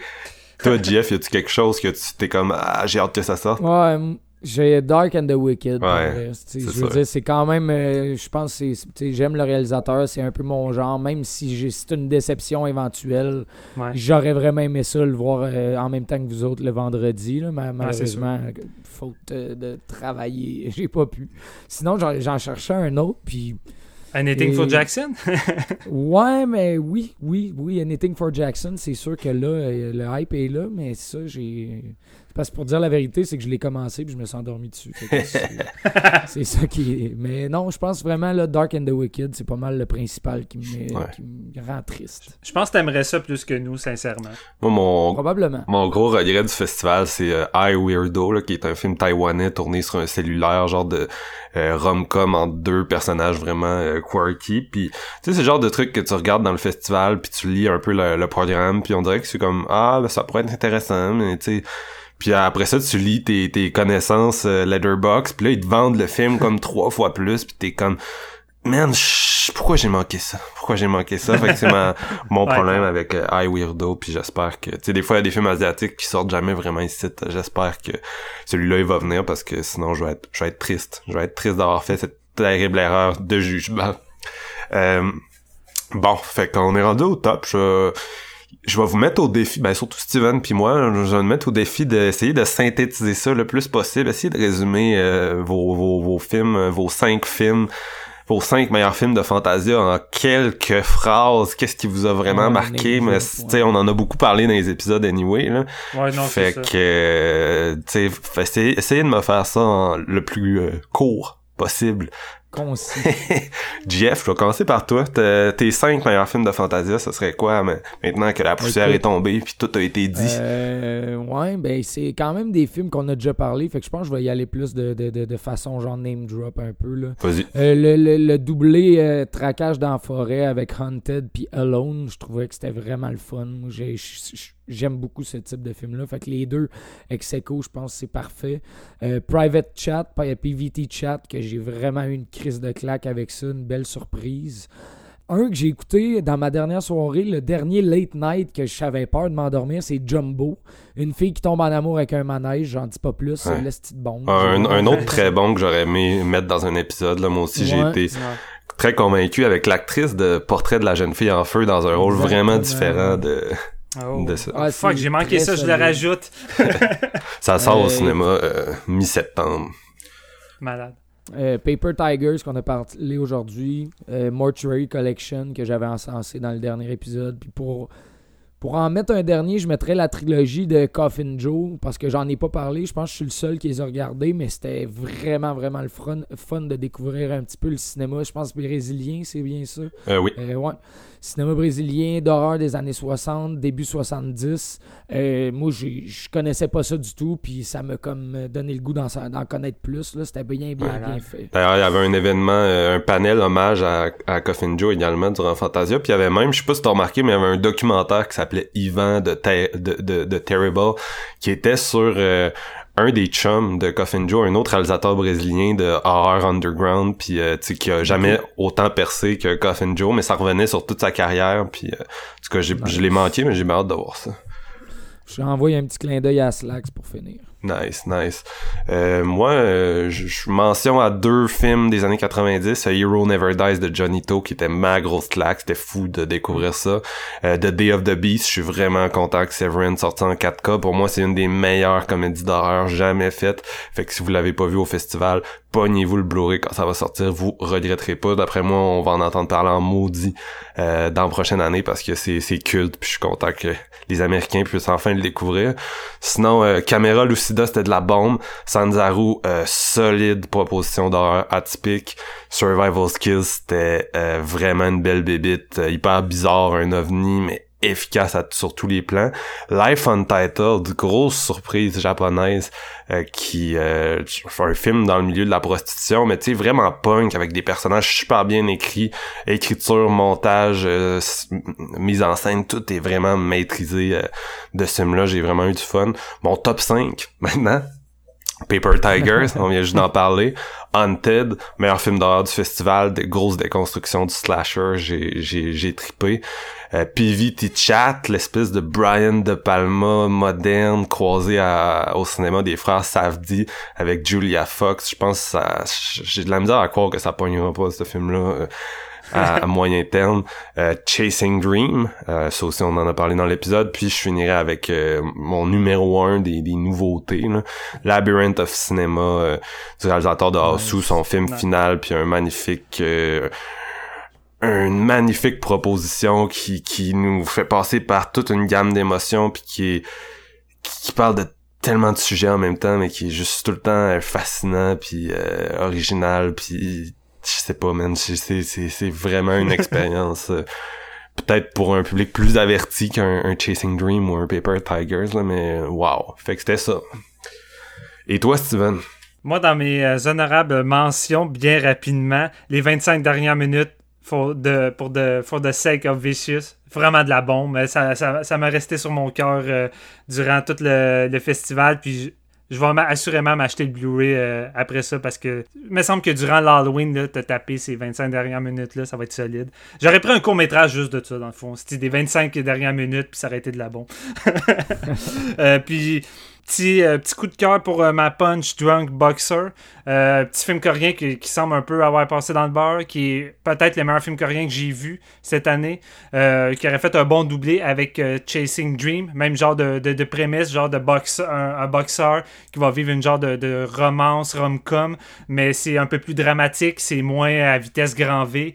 mais j'ai trouvé ça touchant, vraiment original. La performance de l'acteur principal est crissement solide. Première réalisation, encore une fois, qui est crissement solide. Fait que ça a été une belle petite surprise.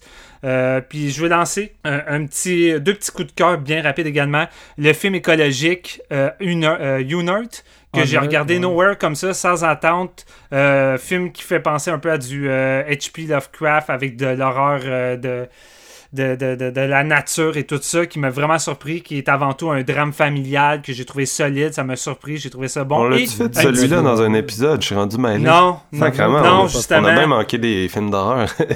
Ouais, non, c'est ça qui est place. Pour ça, je voulais le plugger. Et je voulais plugger un petit film québécois que, j'ai trouvé vraiment bon. Yankee. Genre de. Encore une fois, on fait des comparaisons, mais un genre de Rocky, version trash, plus réaliste, d'une femme qui essaie, qui essaie de s'en sortir avec son cousin dans le milieu du combat de rue. Mais c'est dark, c'est crasse. Et puis on dirait que tout va contre elle. J'ai trouvé ça vraiment solide. Ça a été une belle surprise. Je seconde, c'est de la bombe. ouais, vraiment. Là, puis j'ai J'espère voir ça plus sur le devant de la scène. Ça, c'était vraiment du bon cinéma québécois. Sinon, ben écoute, euh, je vais être bien rapide sur mes cinq films favoris. Mon doublé, Chasing Dream de Paper Tiger. Les meilleurs feel-good movies de l'année. Euh, Paper Tiger, meilleure comédie. T'as tellement du fun à écouter ces deux films-là. Je suis tombé en amour pas mal mon meilleur film également, PVT Chat, Marc-Antoine l'a dit, Brian De Palma par les Frères Safety, dans un, dans un Los Angeles crass. J'ai adoré ça, impatient de le revoir. Haunted, euh, un de mes films d'horreur préférés, c'est pas celui que j'ai le plus aimé. Vraiment solide, survival de... On a le même top 5. ouais, ouais c'est pas mal ça. Genre de cat and mouse euh, féerique. J'ai trouvé ça visuellement éclaté, original, puis s'amuse avec les codes. C'était crissement bon. Et la grande surprise, Survival Skill, le film que je m'attendais à rien, puis que ça l'a. C'était un ovni original, on en a parlé beaucoup. C'est tous des films qu'on a parlé beaucoup, j'ai pas envie de revenir là-dessus. Vous, avez, vous pouvez revoir les, réécouter les épisodes au PDP. Fait que c'est pas mal mes mosses de l'année que je vous conseille de, de, surveiller en espérant que ça aille des bonnes sorties. Super, donc c'est ce qui met fin à la couverture 2020 de Fantasia par séance de minuit.